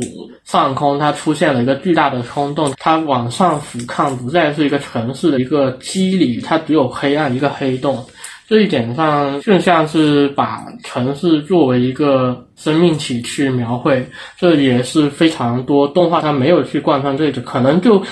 作为单集的一个主题去描绘。但是咒术它居然能把这样一个城市的一个主题化作了一个形式去描绘，并且作为整个季度的基调，我没有见过这样的日本动画。我我觉得它的那个 ED 其实是不是就有点那种怀念这个城市的感觉，嗯，就。可以就有点那种感觉，而且我刚才听塔塔那个说，就说到那个怎么在涩谷的舞台上一群人打，我就感觉其实就感觉上还挺明显的吧，因为那个《涩谷事变篇》的 OP 就很明显就是所有人登场，然后每个人摆一个 pose，就有点像是。那种真正的什么什么八角笼决斗，然后给每个人拍宣传片之后，每个人给几个很帅的镜头，然后好拍完之后一放完好就开始打，就有很强的那种感觉，知道吧？确实我听你这描述，感觉有点那个《Fate Stay Night》啊，嗯，不太一样，哎呀，不太一样。但是他那个 OP 就很明显，就是每个人每个阵营走上来，然后每个人、嗯每个阵营的人，然后一开始一个镜头是所有人一起走，然后分阵营几个阵营的人走上，就很有那种。竞技比赛的时候，你拍宣传片就是要开打之前，每个队拍一下，真的是拍完，然后好一拍完之后，比赛开始，大家就嘎起来，就这种感觉。OK OK，其实城市的消失的话，一般来说，难道不会第一时间想到阿基拉吗？就阿基拉开头的那个，嗯，就是它也是一个城市的风景啊，然后突然就不见了，对吧？就是，就刚才说到这个寓所原想他他工作怎么怎么样，呃，联想意外的就是听你们说的时候联想还挺多，就比如说红白说那个《电锯人》里面黑所原想太回，对吧？就是说镜头有点过啊怎么样？但是其实我之前和这个一条上在看这个二十四话的咒术最终话的时候，当时我的评价是我说这个部分意外的做的很 EV，、啊，那你是挺像的。他的这种镜头之间的这种连续的和这个人物对话故意的这种缓慢，让人很想到 Ava 最后的这个 TVA 的最后几话嘛，然后直到这个遗骨接任务那几卡，就是在一个暗室里面，然后咒术高层的那个东西出现嘛，接取任务那个地方开始，就是对于 Ava 的联系，就是从一种猜测就变成了确信嘛，在那个瞬间，想想其实类似于这种状况性的，我的朋友对于这个《电锯人》第八话的评价说是风景中的状况和状况性的风景，对吧？就是这种这种转换。嗯就是说，做出最终话的时候，A part 它的枪杀在风景中发生这种状况，然后到这个战斗的高潮部分，就是大蛇那些被召唤出来和幽灵这些作战的时候，就变成了一种这个大蛇的身体就遮盖住了阳光嘛，呃，形成了一种新的风景嘛，就变成一种这个这个状况性的风景嘛，风景本身就变成一种状况嘛，所以说就是这这是前面这些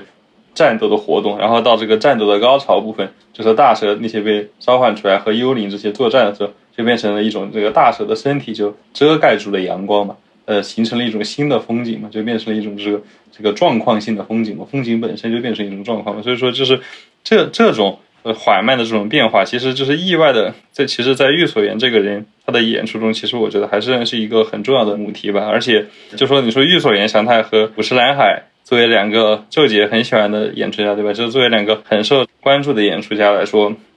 他们两个的区别可能在哪里？就是我个人就觉得，就是说五十岚海他对于动画的思考，其实我觉得还要更客观一些吧，就是离的距离可能还要远一些。因为五十岚海可能他作为一个影像作者，他可能就是教养会更丰富一些嘛。然后御所园的话，御所园给我一种印象，当然这个是纯粹的私人的感想，在演出的方向上。就是成功了的这个陆间贵玉，我不知道这样说大家懂不懂，可能比较抽象，可能比较抽象。就是说，我觉得他是在演出的道路上成功了的陆间贵玉，然后路见魔术意义上可能是在作画的方向上成功的玉所园相太好吧，这样子。就是，但是玉所园以前我们他看他做这个 FGO 的单回的演出的时候，其实就会感觉到，就是说他的才能可能在演出上比作画上要强一些嘛。然后你去看这个达令营的 Frank 陆间贵玉回，也会知道，就是说这个种 AC。原画志向的人，他来做这个分镜，他会做成那样子，其实也很有看点了。但是到了玉所园这里，感觉好像看到了一个完全版，或者看到了一个进化版的感觉吧。就是说，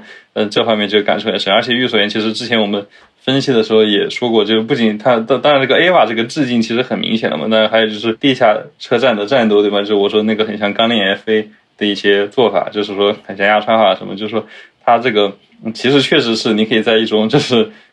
动画的文脉中去非常精确定位它，这这一点来说就是很有意思嘛。就是说玉随园祥太本身他的这种思考就很有意思。呃，然后当时刚才我听塔塔说俯瞰镜头嘛，然后他那个黑洞，而且还是在缓慢的扩大嘛，在最终话我们可以看到非常缓慢的它那个湮灭的空间也好，或者这种不在的空间，它在慢慢的扩大，慢慢扩大。这种俯瞰镜头，我记得动画中其实。应该是有些演出家是很喜欢做那种吧，我想应该是押井押井守的文脉上的演出家吧，就是比较喜欢做那种就是直升机，然后用那种实拍镜头去拍夜景嘛，去拍东京都的夜景嘛。但具体是哪部作品我一下想不起来。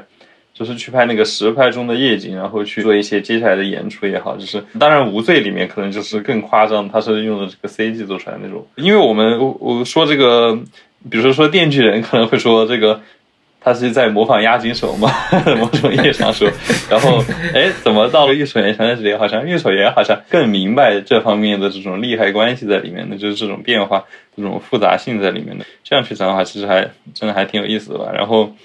咒术回战二期》，因为它这个工期的原因啊，还有这个 MAPPA 很黑心的原因啊，就是各种原因，就是玉守岩他的一个出监督。做的这么彻底哈，他这个作品的质量维护这么彻底。然后之前就讨论的时候，我说过他这个像呃热血漫画一样的主角演都被打的这个波罗波罗大了，然后总是能有点新的东西出来，对不对？后来我看到后面，我越来越觉得，就是他的影像的感觉，其实与其说像热血漫画的主角，不如像反派，好吧？不如像这个真人，对吧？所以为什么真人这个角色在作品里面占据了如此重要的气氛，对吧？在这个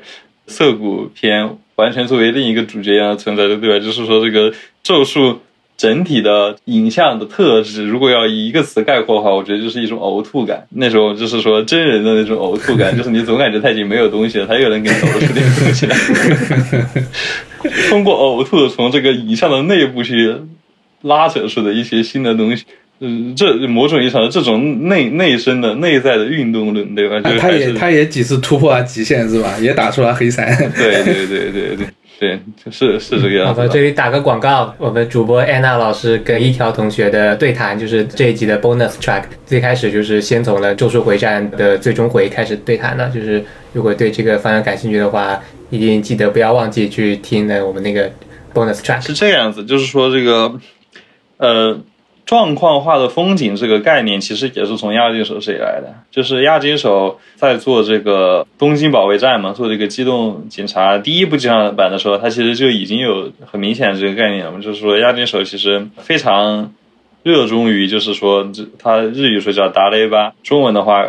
不好翻译，其实就是悬置起来的部分。我们看他这个亚金手的作品里面，其实拍很多城市风景嘛。就是拍很多空镜头，而且是很漫长那种场景。最有名的就是这，他们在水族馆看完之后，那个谁站站在小艇上，然后穿过一条河流，对吧？然后河边上这个东京湾的沿岸，他们这种填海造陆的工业区，那些废弃的工厂的那些图像嘛，就是说，就对于押井守来说，其实叙事和就是戏剧性的东西，就是他说的这个哆啦 A 梦和这个摩诺嘎塔里其实是分开的东西嘛，是两种东西。就是说，对于一个作品来说，其实关键的并不是故事，而是这个哆啦 A，而是就是说怎么去产生一种戏剧化的东西。这种戏剧化其实不一定是需要去推进它的。呃，比如说这个作品中的这个打戏也好，那些好莱坞大片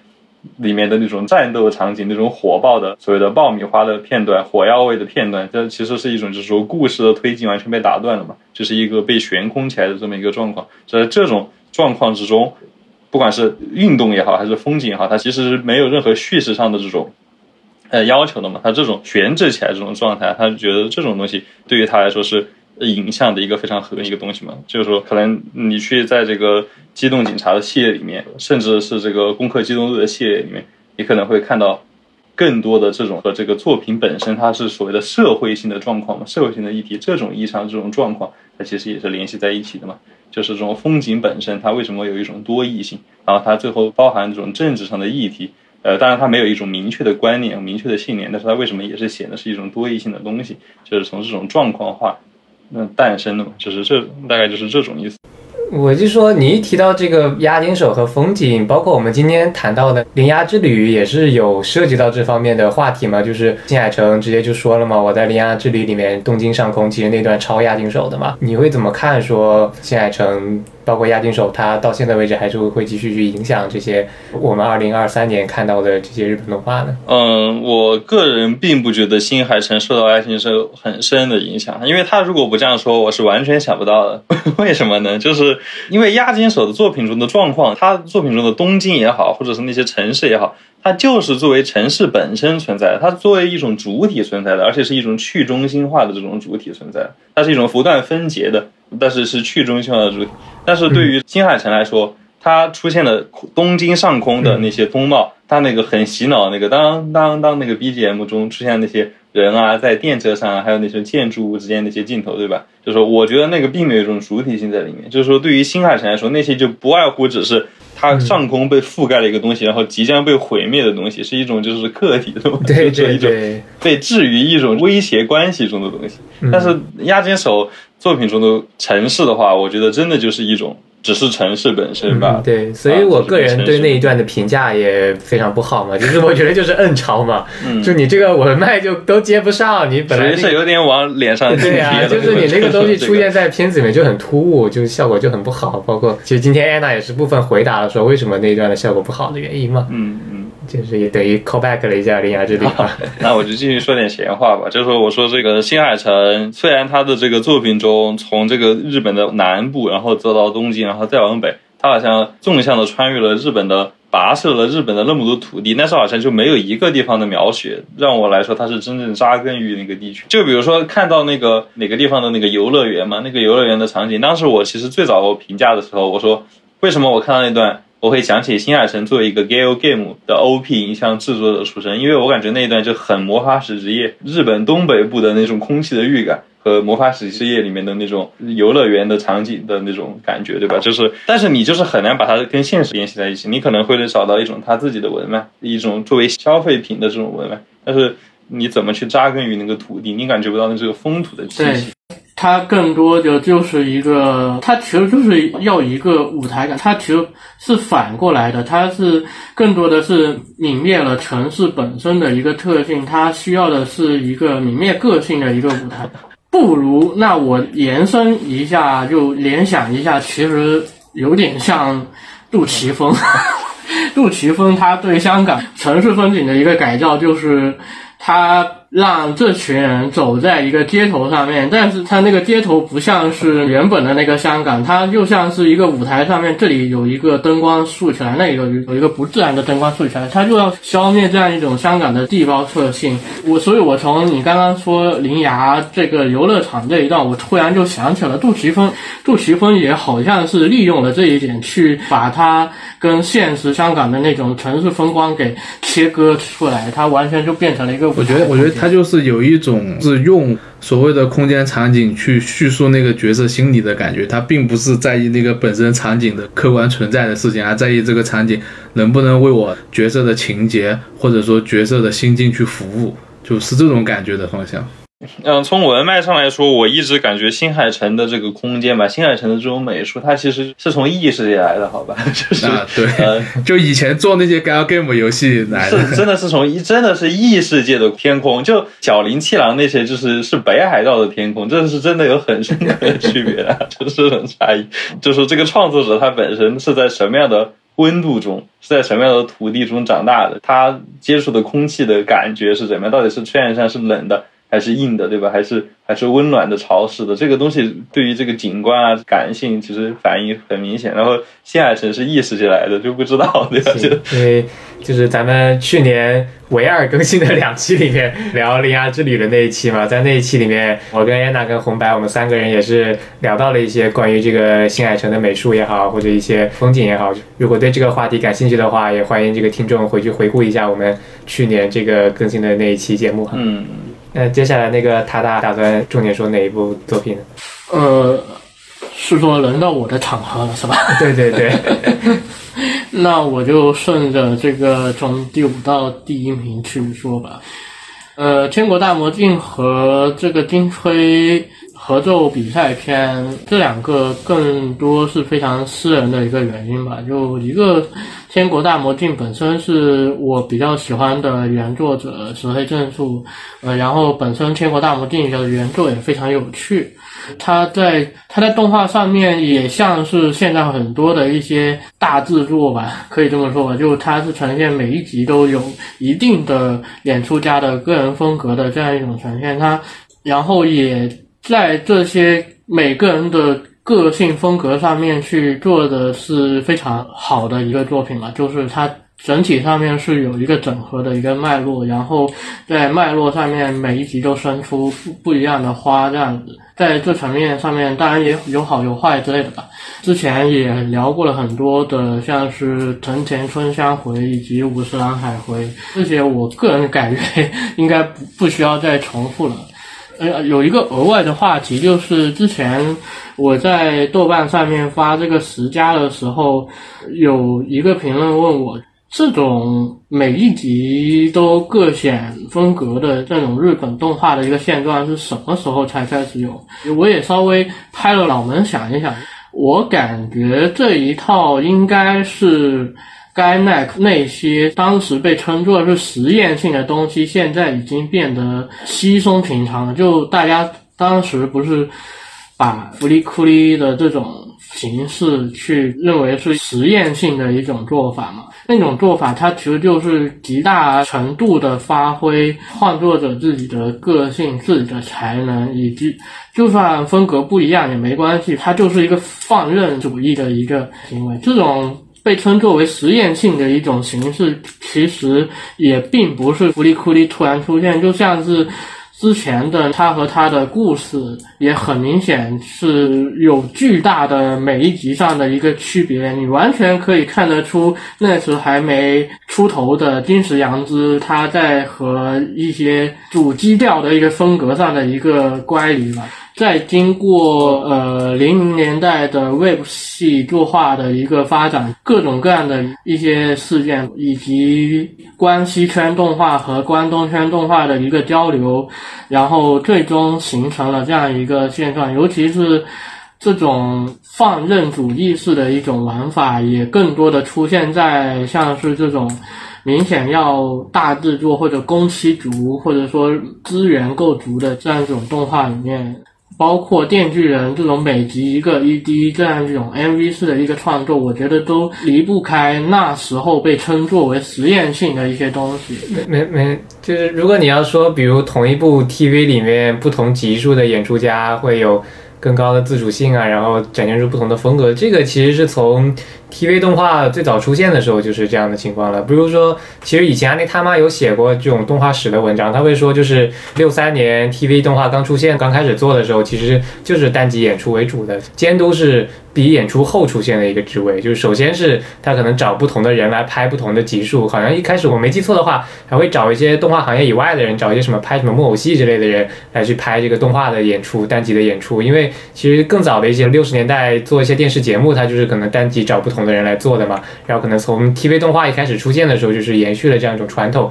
到后面才觉得说，可能我们不同级数的演出间需要一个总的协调人来怎么怎么样，然后才出现了一个电视监动画监督的这样的一个职位。其实你要说的话，应该是再能更往上追溯吧，这个就我不太确定啊，就是我我对这块历史也不是特别了解，我印象里是有这么一回事儿的。我觉得。这个非常根本性的一个东西吧，就是你要追根溯源的话，那你就确实就只能就是这么一个说法。但是你还是会发现，你先说上世纪的动画，它整体的一个状况，它还是会。更倾向于有一个不是那么去显示自己的一个影像风格，或者说近几年动画业界才开始越来越强调影像这个词，不管是创作者在强调，包括资本家也在强调，比如像是什么做出呃有魅力的影像这样的一个宣传词，我觉得这完全是已经是和那时候可以说是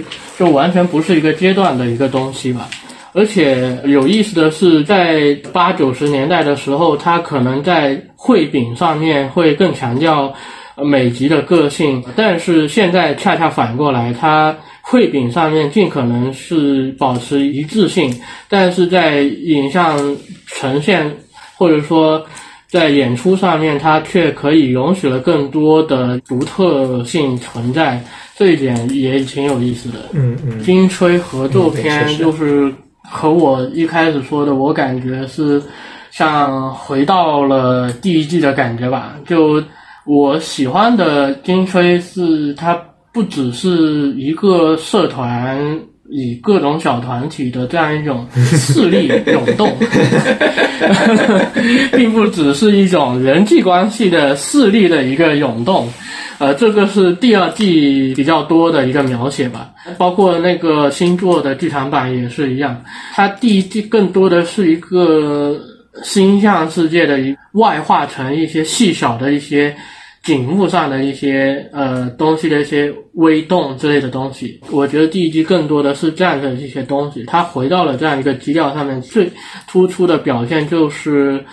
就是在那个走廊之间搬那个琴的那一段，我觉得相信很多人都能看得出来，这一段明显是非常细致的描绘他这个琴是从一个小台阶上面搬下来，然后又搬上去，非常复杂的一个过程。但是他在这样一个复杂的一个过程当中，它呈现的是一个。更复杂的一个心理活动，或者说是他如何看待这样一个事件的想法的一个变化，让我感觉到了一个熟悉感。我觉得，尤其是这可能是在近期的京都作品里面也是非常难得的一个状况。塔塔，我拦你一句啊，就是那个你说的那个第二季动画更加注重小团体啊，或者这这方面人际关系的问题，是动画本身更注重这个问题，还是说它的动画观众变得关注了这个问题？其实我对第二季动画印象有点不太深了嘛，就是因为你看到很多金吹的那种二创啊，那那些大家都懂的那那些东西嘛，那些什么小作文啊什么的，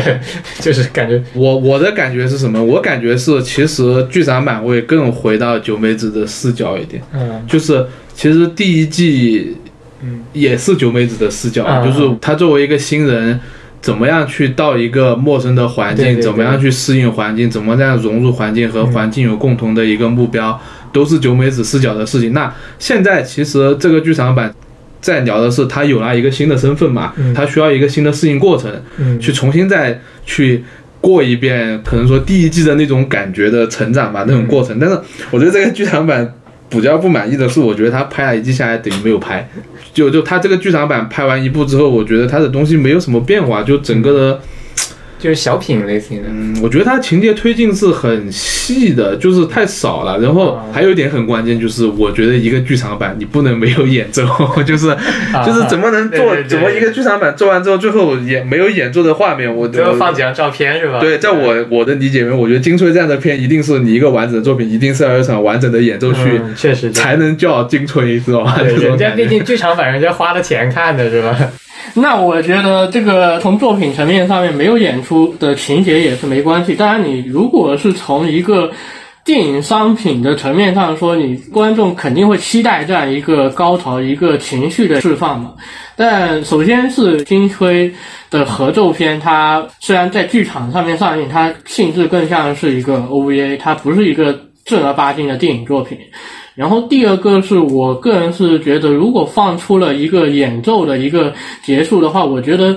有点打破了他之前这种形式，它某种意义上可以概括成反期待，就是你想要出现的东西它没有出现，它恰恰是一些更细微或者说更不足以为道的东西去描写这些东西，而不是去描写一些外化的一些情绪、一些宣泄的一些东西。它整一部就是这样一个基调。它如果有这么一个合奏的一个情节呈现的话，那我觉得好像不是不行吧，但是感觉好像整体。保持着这样憋着这样一种形式在，它好像突然在坠毁，突然换了一种方式了。我个人可能倾向于没有合奏的一个情节在这里出现还是比较好的。然后我今天其实也是前两天才意识到，其实原来金吹还有个新剧场版嘛。然后之前上映的时候不知道为什么没有看，哎，只能说这个活的真的没意思吧，又没看金吹，然后也也没看那个少战最新那个第四章，好像他们没有放，现在想看也看不了了啊，可能。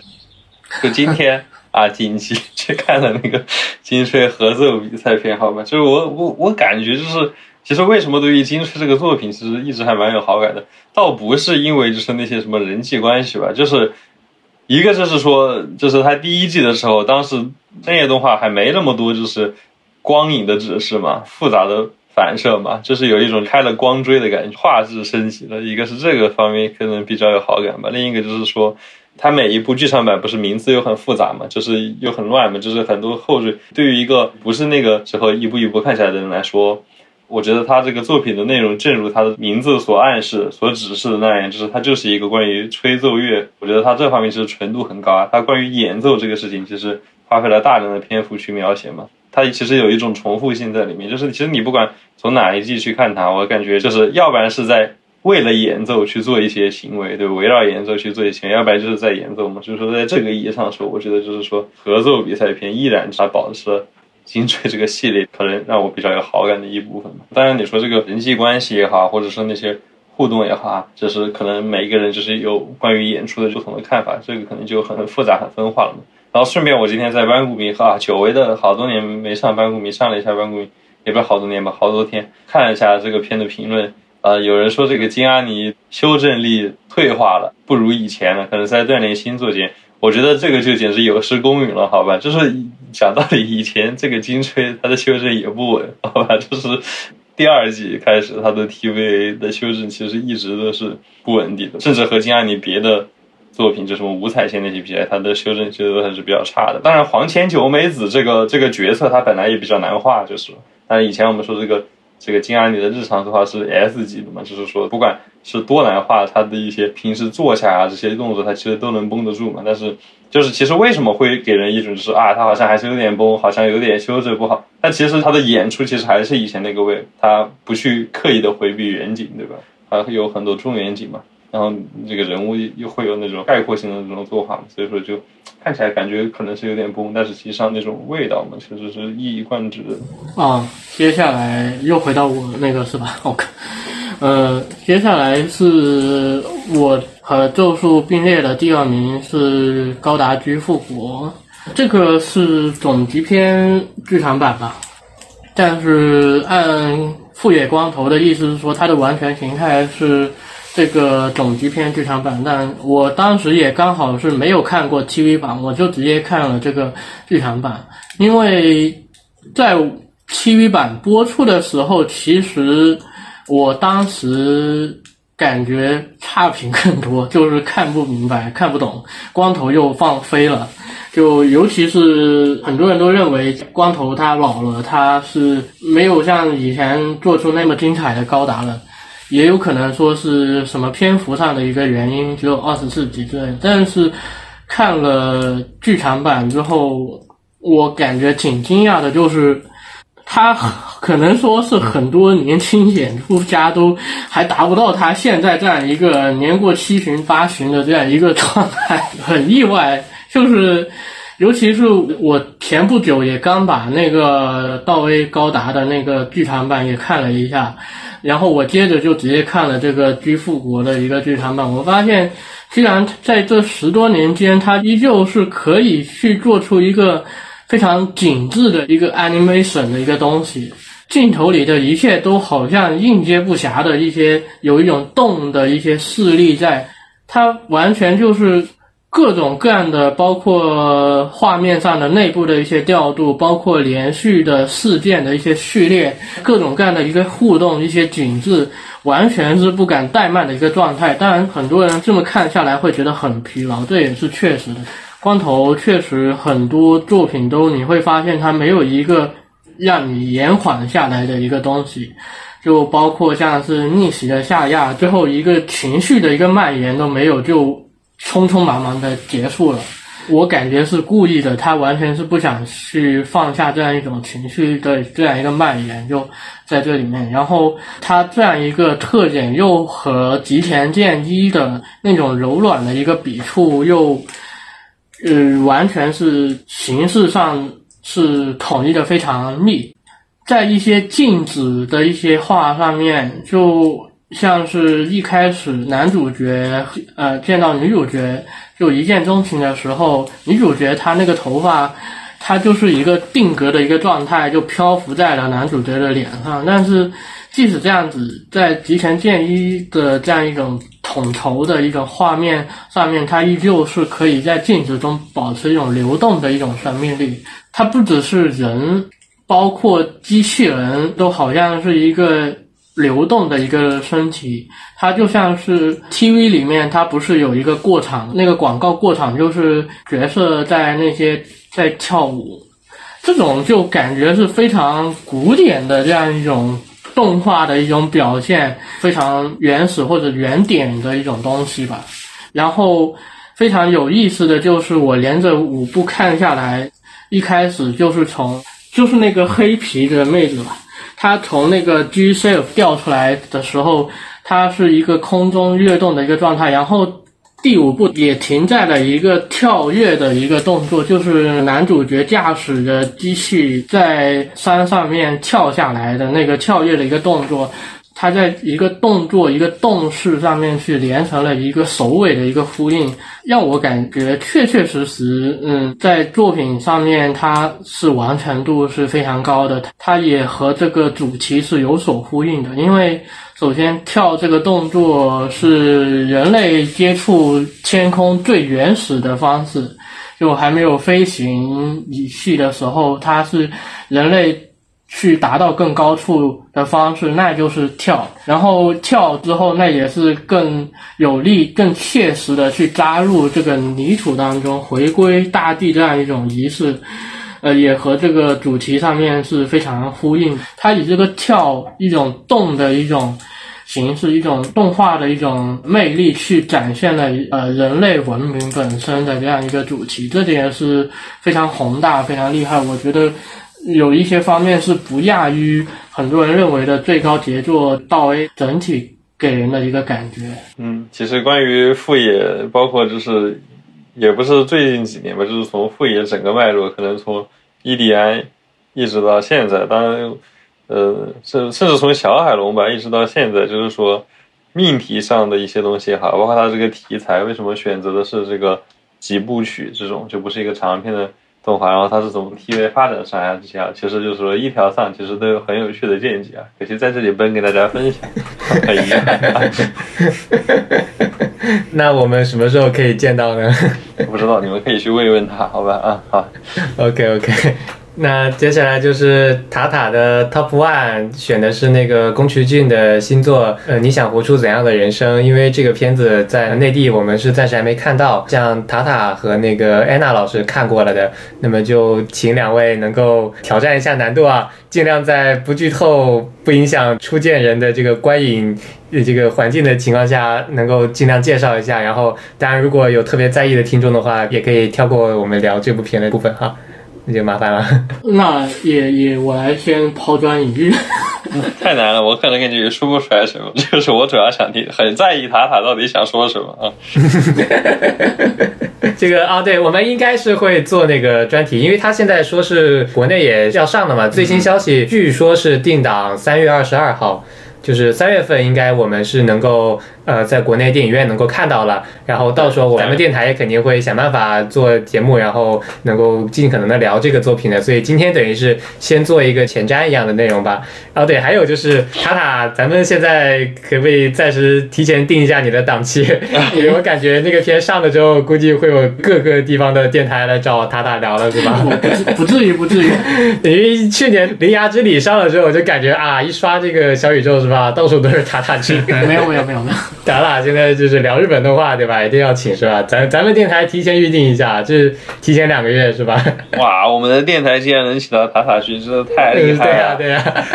吓人吓人！你们这个仗是，先下手为强了。OK，那那就请请两位来做一下这个前瞻吧。首先，我觉得可以从现有的一些物料去说一下吧。首先是你想活出怎样的人生，它是以这样一个同名书为题材去创作一个原创故事嘛。但根据我对宫崎骏的了解是。其实还深深的涉及了另一部书，那就是江户川乱步的《幽灵塔》。因为我把这个故事说了的话，我感觉不仅会剧透宫崎骏星座，也会剧透《幽灵塔》的这个轨迹。幽灵塔塔。因为你会发现，它首先是一个人际关系和时代上面都可以在幽灵塔上面找到原作。就比如幽灵塔，就是男主角进入了，好像是他舅舅的一个古塔。这个塔里面突然出现了一个神秘女人，这个女人充满了一个谜题。然后这个塔里面也藏了一些不为人知的宝藏。然后进入这个塔的人全都无一例外的死了。有这样一个开局吧，这个弓箭其实也有相似的一个情节。宫崎骏在很多作品里面都不多不少去映射了幽灵塔对他的一些影响，包括鲁邦三世卡里奥斯特罗古城那个最后钟楼塔的一个决斗，包括《未来少年柯南》里面也出现了一整段的在塔里面进行的一些情节，包括《天空之城》，它虽然不是塔，但是《天空之城》某种意义上也算是幽灵塔的一个化身，因为也是它有着一一些可以让各方势力都都动心的这样一些宝藏一些遗产的一些东西存在。就反正就很多东西你会发现，还有就是《千与千寻》那个油屋，也更像是把幽灵塔的一些构造去丰富化之后的结果吧。然后另一个就是，呃，如果看过一些物料、一些宣传视频、一些 MV 的话，你会发现有一个镜头就是。非常不宫崎骏嘛，就是男主角遇见了他的后妈的那个镜头，也是一开始的一个镜头，然后那个镜头是从他后妈的脚往上拍。这种拍摄女性的方式，我在宫崎骏以往的作品里面印象是没有找到类似的镜头，但是深夜动画倒是非常非常多。嗯 后来这个特殊性也得到了一个验证，就是在芯片的纪录片里面，他在做这个镜头的时候，宫崎骏也吐槽了一句：吉卜力也进入了现代化，进入了二十一世纪了。做这个镜头的时候，也做这种镜头了是吧？对对对对对，这点就很有意思吧。我觉得它是一个也联系到了主题上面嘛，就它是一个非常有点贝德的一种凝视，它确实就是一个男性的一个凝视，他非常贝德，他在这种情感在以往的宫崎骏作品里面至少是没有明说的。还有另一个细节就是，尤其是国内最近刚刚上映了《红猪》，红猪它就是战争时代的中场休息的一个狭缝嘛，它好像存在了一个战斗机互相决斗，但也不会有人死亡的一个乌托邦。它完全就像是在一战和二战之间衍生出来的一个时空的一样，在很多宫崎骏作品也确确实实表现了这样一种乌托邦的时空吧，包括《天空之城》。明显的去描写一个好人就是好人，坏人就是坏人，一个二元对立的一个宫崎骏片里面，它就算是有死亡的一些事件，但是也不会正面去描写死亡，就像是士兵从天空之城掉下去，它并不会展现他们最后是怎么死，它不会展现任何一些血腥的一些东西，但是在星座里面，它甚至连那些建造这个塔的时候，具体死了多少人，这样一种非常血淋淋的这样一个数字，这样一个细节让我也感觉挺意外的。还有一点就是在宫崎骏别的作品里面，他也没有绝对的去描写一种来自母亲的这个负面的一面。因为在宫崎骏很多的动画作品里面，他描写母亲形象，他这个母亲不只是来源于一个真实的母亲角色，包括一些女性角色，它依旧带有一些母性形象。比如最典型的就是纳乌西卡，纳乌西卡就是她有一个可以无私献身的这样一种圣母的这样一种形象，她可以。包容所有的世间上的罪恶，所以在最后，纳乌西卡就好像是机械降神一样，他化解了所有的问题，这是一种极致的母性的这样一种表现。所以在风之谷的漫画里面，在最后那里，它其实是描写了关于母性无私献身的这样一种精神。它其实有另一面的负面意义，那就是它充满着掌控欲望，它是有一个最深渊的东西在里面的。但是这些深渊的东西，动画当中宫崎骏基本上没有呈现过，却在星座里面呈现了。我感觉是和其他的宫崎骏动画呃不一样的一个点，所以。对我来说，我是确实很喜欢宫崎骏，尤其是在他年过八旬的这样一个状态下面，做出了这样一种不仅是总结自己整个人生的这样一个作品，展现自己的活法，怎么活，但同时他也好像是远远的抛弃了观众，他不顾观众是否看明白自己怎么活，他完成了传达这样一件事情，他就完结了，以至于所有的东西加在一起，它不只是一个总结，完全是可以视作为宫崎骏作为一个动画创作者的一次蜕变，也可能是最后一次的蜕变吧。确实，因为老爷子年纪这么大了，我觉得他如果做出来一部嗯比较私人化的作品，大家也是能够理解的吧。嗯因为总结性的东西，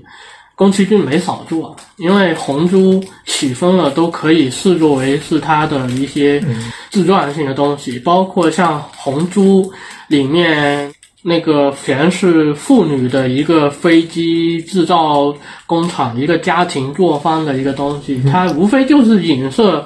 以前在东映动画的一个乌托邦的一个动画创作的一个象牙塔。嗯，确实就是老生常谈的话题嘛，那个发动机上写吉卜力嘛。对，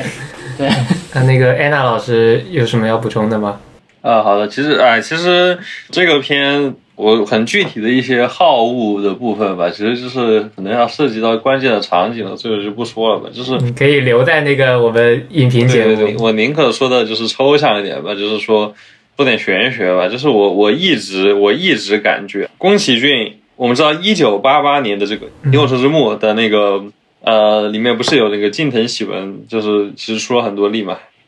就是近藤喜文这个人的存在，其实一直纠缠于宫崎骏和这个高田勋两个人的这个斗争之中嘛。就是说他一会儿帮这个，一会儿帮那个嘛，就有点像那个四大臣里面的伯纳德，懂吧？就是这个作为这个三号人物，就是来回移动嘛，去调整这两个人的这个工作上的重心。然后一九九七年，近藤喜文在这个幽灵公主的大活跃之后，去帮高田勋做山田君，然后结果很快就去世了。然后死了之后，宫崎骏。一边哭一边对高田勋说：“是你害死了近藤君啊！”大概就是这个意思，就是说高田勋的吹毛求疵把人家给……说实话，我个人心中的想法，我其实一直觉得就是说是宫崎骏害死了近藤喜文，好吧？就是 具体是证据是什么，也不叫证据吧，就是说我我个人只是让我心中有那么一瞬间的空白的地方是哪里呢？就是近藤喜文的监督作。侧耳倾听嘛，嗯侧耳倾听是宫崎骏写的脚本，然后在里面就是男主和女主互相确认感情的时候，在一个小木屋的夜晚，他其实有一段台词，大概意思就是说我们已经没有时间了嘛，或者就是我已经没有时间嘛，是这种，哪怕是十四五岁或者十五六岁的这种小孩子，然后面对就是那种不确定的未来，然后已经拥有一个对于人生的概括性的视角的时候。他表现出的那种时不我待啊，那种光阴似箭，那种对于世界的那种留恋和痴迷，好吧，简直就像一个垂垂老矣甚至将死之人。但是他表现出来是那种年轻人才那种热情嘛，就是那种他们因为马上要分开的那种又很痛苦，然后对未来又很迷茫，但是又有点憧憬的那种状态。然后女主一定要成为小说家，对于他来说已经没有时间那种，他突然哭泣的那种，我感觉就是近藤喜文他可能是真的听进去了，好吧，就说近藤喜文可能就是因为。中了那个邪，所以说把自己给累死了，太痴迷于工作。后面去参加这个幽灵公主的时候，太不珍惜身体了，好吧？就我我我个人其实是有一种感觉，就是近藤喜文其实受到了宫崎骏的诅咒。然后宫崎骏呢，在这个吉卜力里面呢，其实又一直是一个好好学生嘛，就是说他其实你给他多少预算，给他多少时间，他其实是按期能完成嘛。就是高田勋就是很离谱嘛，就是一直做一直做。然后宫崎骏可能就是说一部片十成。水平，那可能做到个七成，他就开始刹车，然后做到八成，他可能就交片了。当时是这样，所以说有宫崎骏在吉卜力才能维持这个运作体制做下去嘛。然后后面宫崎骏可能体力下降或者各方面原因，然后吉卜力肯定也逐渐就不行了嘛。后面才会那些原因嘛。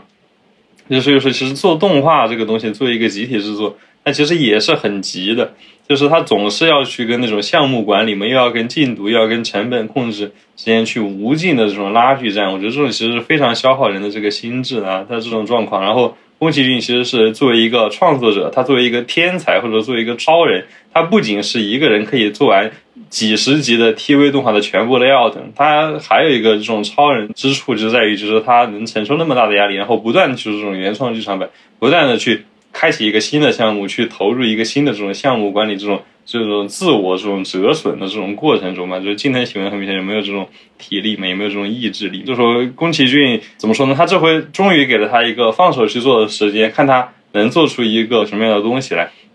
然后最后就是你想活出什么样的人生，给我的感觉就是他依然是面对了一个就是没有完成的作品一样，就是他依然就是说他不断的去像就像那个侧耳倾听里面的男主女主一样，去用尽一切时间去熬夜，去花任何那种就是年轻人才有的那种精力和那种血气啊，去做这些影像。但是他最后依然到了一个就是不得不去割舍什么，不得不去面对一个未完成的作品，把它变成一个完成这么一个状况。就是说，这动画制作本身就像这种人生，在一个特定的阶段先去提升自己，其实你是没有止境的嘛，一些工作也是做不完的嘛，你得无限去做。然后，但是你最终会有时间耗尽那一天。就说，其实宫崎骏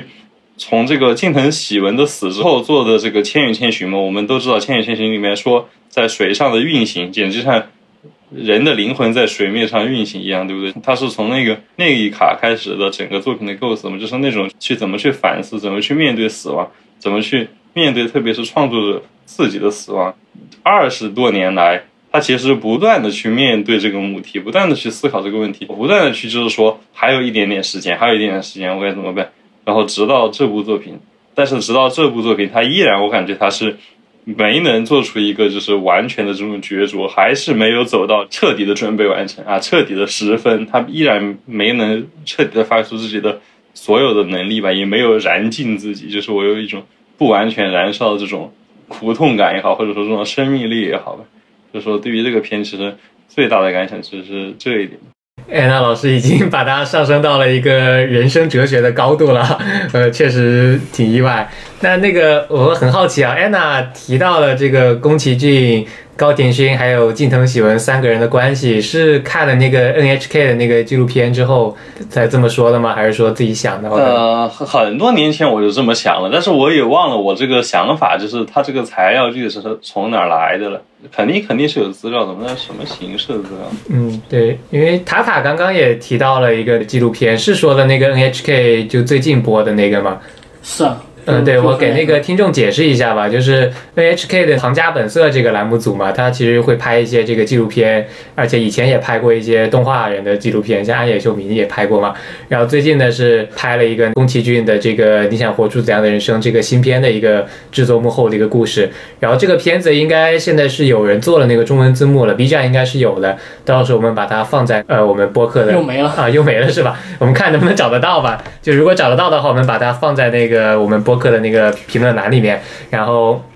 当然，这个片子它也是有这个剧透内容的，甚至就直接把那个接近结尾的段落原片直接放在那个纪录片里面了。就是如果你要看的话，你稍微注意一下有这方面的内容。然后它其实就是怎么说，给这个片子就提供了一种类似于官方解释一样的东西嘛。他就会说里面涉及到了一些这个片子里面的人物关系，还有一些什么主角跟父辈之间的一些关系啊。然后这个纪录片就会把它解释成宫崎骏跟高田勋两个人的关系，然后还包括还有。这个近藤喜文第三者插足什么的，类似这样的一个关系，就是呃很搞笑的一个东西嘛。然后呃，当然我当时播完之后，我跟一个朋友聊嘛，然后他也觉得说这个东西有一种怎么说，铃木敏夫出面，然后对特地要给他提供一种官方解释，就怕你看不懂，就是我就是要这么去解释，然后拍了这么一个片子嘛。然后但其实包括像我看那个塔塔的那个影评，就是影评里面有提到说这个片子涉及到了。主角跟父辈的关系，但是塔塔好像是把它解释成这个宫崎骏的儿子是吧？宫崎吾朗跟宫崎骏的关系。嗯，我我好像没这么说，没这么说是吗？我不记得了。反正就是说这个片子一旦涉及到了这种比如主角跟父辈之间的关系，然后大家好像就是。很自然而然的就会从这个宫崎骏个人的一个成长经历里面，或者说他的他的这个个人背景里面去找这种类比物嘛，就包括其实在他以前的片子什么红猪啊，然后还有起风了这样的这种以这个男性主角为主的片子里面，大家就会说去找说这个身上是有什么样的影子啊，宫崎骏周围人的影子怎么样的，就是感觉好像我们说这个宫崎骏的群，我们把宫崎骏的这些动画电影拉出来看。你会发现里面有一些这个受到国际赞誉的《千与千寻》也好，《幽灵公主》也好，这种片子，大家会觉得说它是一种非常普世的，就是超越私人的一个非常具有公共性的，比如把《千与千寻》当做一种教育这个自己家子女的这种教养片也好，把它当成这样的一个作品看也好。那同时你会发现，在他的作品里面也有像红猪，像这个起风了，像我们这个新片，当然新片我没看，我不知道是不是这样，但是就是它给我的感觉是，就是说会存在这种非常私人性的，把它能够一下子就是跟宫崎骏这个创作者个人联系起来，这个作品，就可能在他作品群里面会出现一种公共性的作品跟私人性的作品分的非常明显的这种感觉，我不知道你们有没有这种同感啊，但是就是给我一种这样的感觉哈。其实那个纪录片，我确实看下来也确实，你在里面会发现铃木敏夫访谈的时候就已经在给这个纪录片导向这个主题去了。你完全可以当做这个纪录片，铃木敏夫他就是一个幕后指挥，就像是安野那个纪录片，安野他不是会会教纪录片怎么拍吗？这两个人的共同点是什么？就是都当过制作人。对，而且那个纪录片其实看下来，你会发现，嗯他在做这个星座的过程当中，除了高田勋的去世之外，就没有什么故事发生了。就不像是以前的宫崎骏纪录片那样有各种各样的曲折，或者说能作为一个戏剧性的一些事件去发生。它从头到尾就是做片、做片、做片，然后中间突然出现了高田勋去世的东西，然后直接改变了整个片的一个，然后又继续做片、做片、做片。呃，他们没有故事了，他只能去总结去，可以说是总结了这样一个所谓的三角关系去，然后也作为一个官方解读，你就很 就会发现这一点。OK，就我发现我们做这个前瞻的时机特别好，因为其实我们现在离你在国内上映可能还有大概两个月左右的时间，我们在这个时间就稍微聊一下我们对这个片子已经有的印象，就是投就让我们的听众可能现在听完也就听个乐呵，或者你有一点这个浅薄的印象，然后等你真正看这个片子的时候，也又不会影响到你真正观片的时候感受。你可能等你到三月份你再去电影院的时候，你也不太记得我们现在聊什么。就我们现在聊的这些角度，不会去影响我们的听众。等到三月份真正去看这个片子的时候，不会限制住他的思考的角度。我觉得我们这个时间点选的也还可以哈，我觉得 已经有影响了，有影响了。就我去看的时候，我肯定会关注这些东西。好吧，那请我们的听众尽量不要受到我们的影响哈，就图一乐，图一乐。呃，OK，那最后是那个 Anna 老师个人的年度总结。啊，怎怎怎么说呢？就是我的年度总结更多就是只是一个挑选吧，一种宣言吧，一种价值观的取向吧。只能说懂的都懂，好吧。大家就是说，如果看了这几部，我觉得完全明白我是以什么样的。就是说主题去思考的这个提名的，所以说就是说每一部具体的这个评论我就略过了，略过了吧。三部并作一部我就略过了吧。这首先我承认我这个选取的方式是一个极其私人性的东西，因为我其实也大概猜到了，就是另外一些嘉宾会选什么。就比如说你让我去选，可能我也会考虑这个跃动青春。嗯，对，嗯，嘛。爱一点啊，爱一点。嗯嗯，其实其实某种意义上 对于这种私人性的强调哈，其实也是一种就是说个人面对这个就深夜动画的思考的一个具体的表现。就是我我我会去想，就是深夜动画它的这种所谓的，就是说如果它要去离开一种运动中心主义啊，就是说深夜动画如果要去拥抱一种非运动中心主义，它到底应该去把什么表现出来？它还剩下什么东西？比如说我们说深夜动画有情绪重视的一面，对吧？那重视的情绪，那比如说《小鸟之翼》，它是一种什么样的情绪啊？《影之实力者》是一种什么样的情绪？呃，无神世界的神秘或者是一种什么样的情绪？它其实就是说是一个有非常明确的这种核心在那个地方运作，而且这个作品的影像是紧紧的围绕着这种核心去组建起来的。不管这种情绪它是什么也好，就是它可能是一种羞耻也好，或者是一种残酷也好，它可能就是说这个东西，就说我们可能说二零一零年代的以后的影像，它发生了什么什么变化，或者说二零零零年代以后的影像发生什么变化。但是我觉得，不管这些东西怎么变，至少在就是说深夜动画这一个性向的角度上来说，它其实依然是是这些东西占据它的核心，然后没有变化的。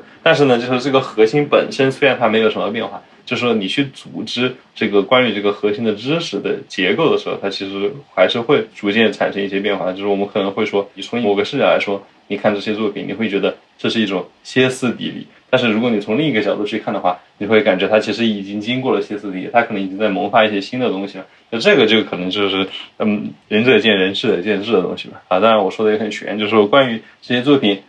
个别的，就是说判断，大家可以去听主播以往的电台当季的评论，当然也可以期待以后啊主播的一些言论，好吧？这时候是这样说，好，大概就这种感觉吧，好吧。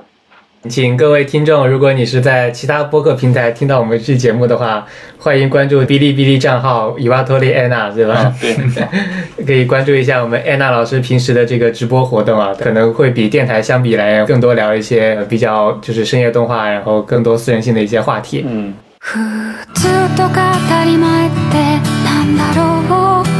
OK，那我们今天这一期的节目啊，录的时间也是非常久了哈，呃，非常不容易的一期二零二三年的年度回顾。那么我们是两位主播加两位嘉宾，我们四个人，每个人分别选了自己的二零二三年的年度五部动画 Top Five List，然后我们呢也是选了其中的重点聊了，然后有一些非重点的也聊了，就都聊了非常多的作品。然后呢，也感谢各位听众能够一直收听到这里吧，那就跟大家再见吧。嗯希望明年还能挑出五部，希望不要连五部都选不出来。好吧，好吧，好吧，拜拜拜。也感谢大家的收听，好，拜拜拜拜拜。けど全部全部僕だから宇宙自粛しく僕だから全部全部抱きしめて少し んでゆけ。悲しみに全てを奪われないように。僕は僕の味方でいようよ。まだまだ長い道の途中。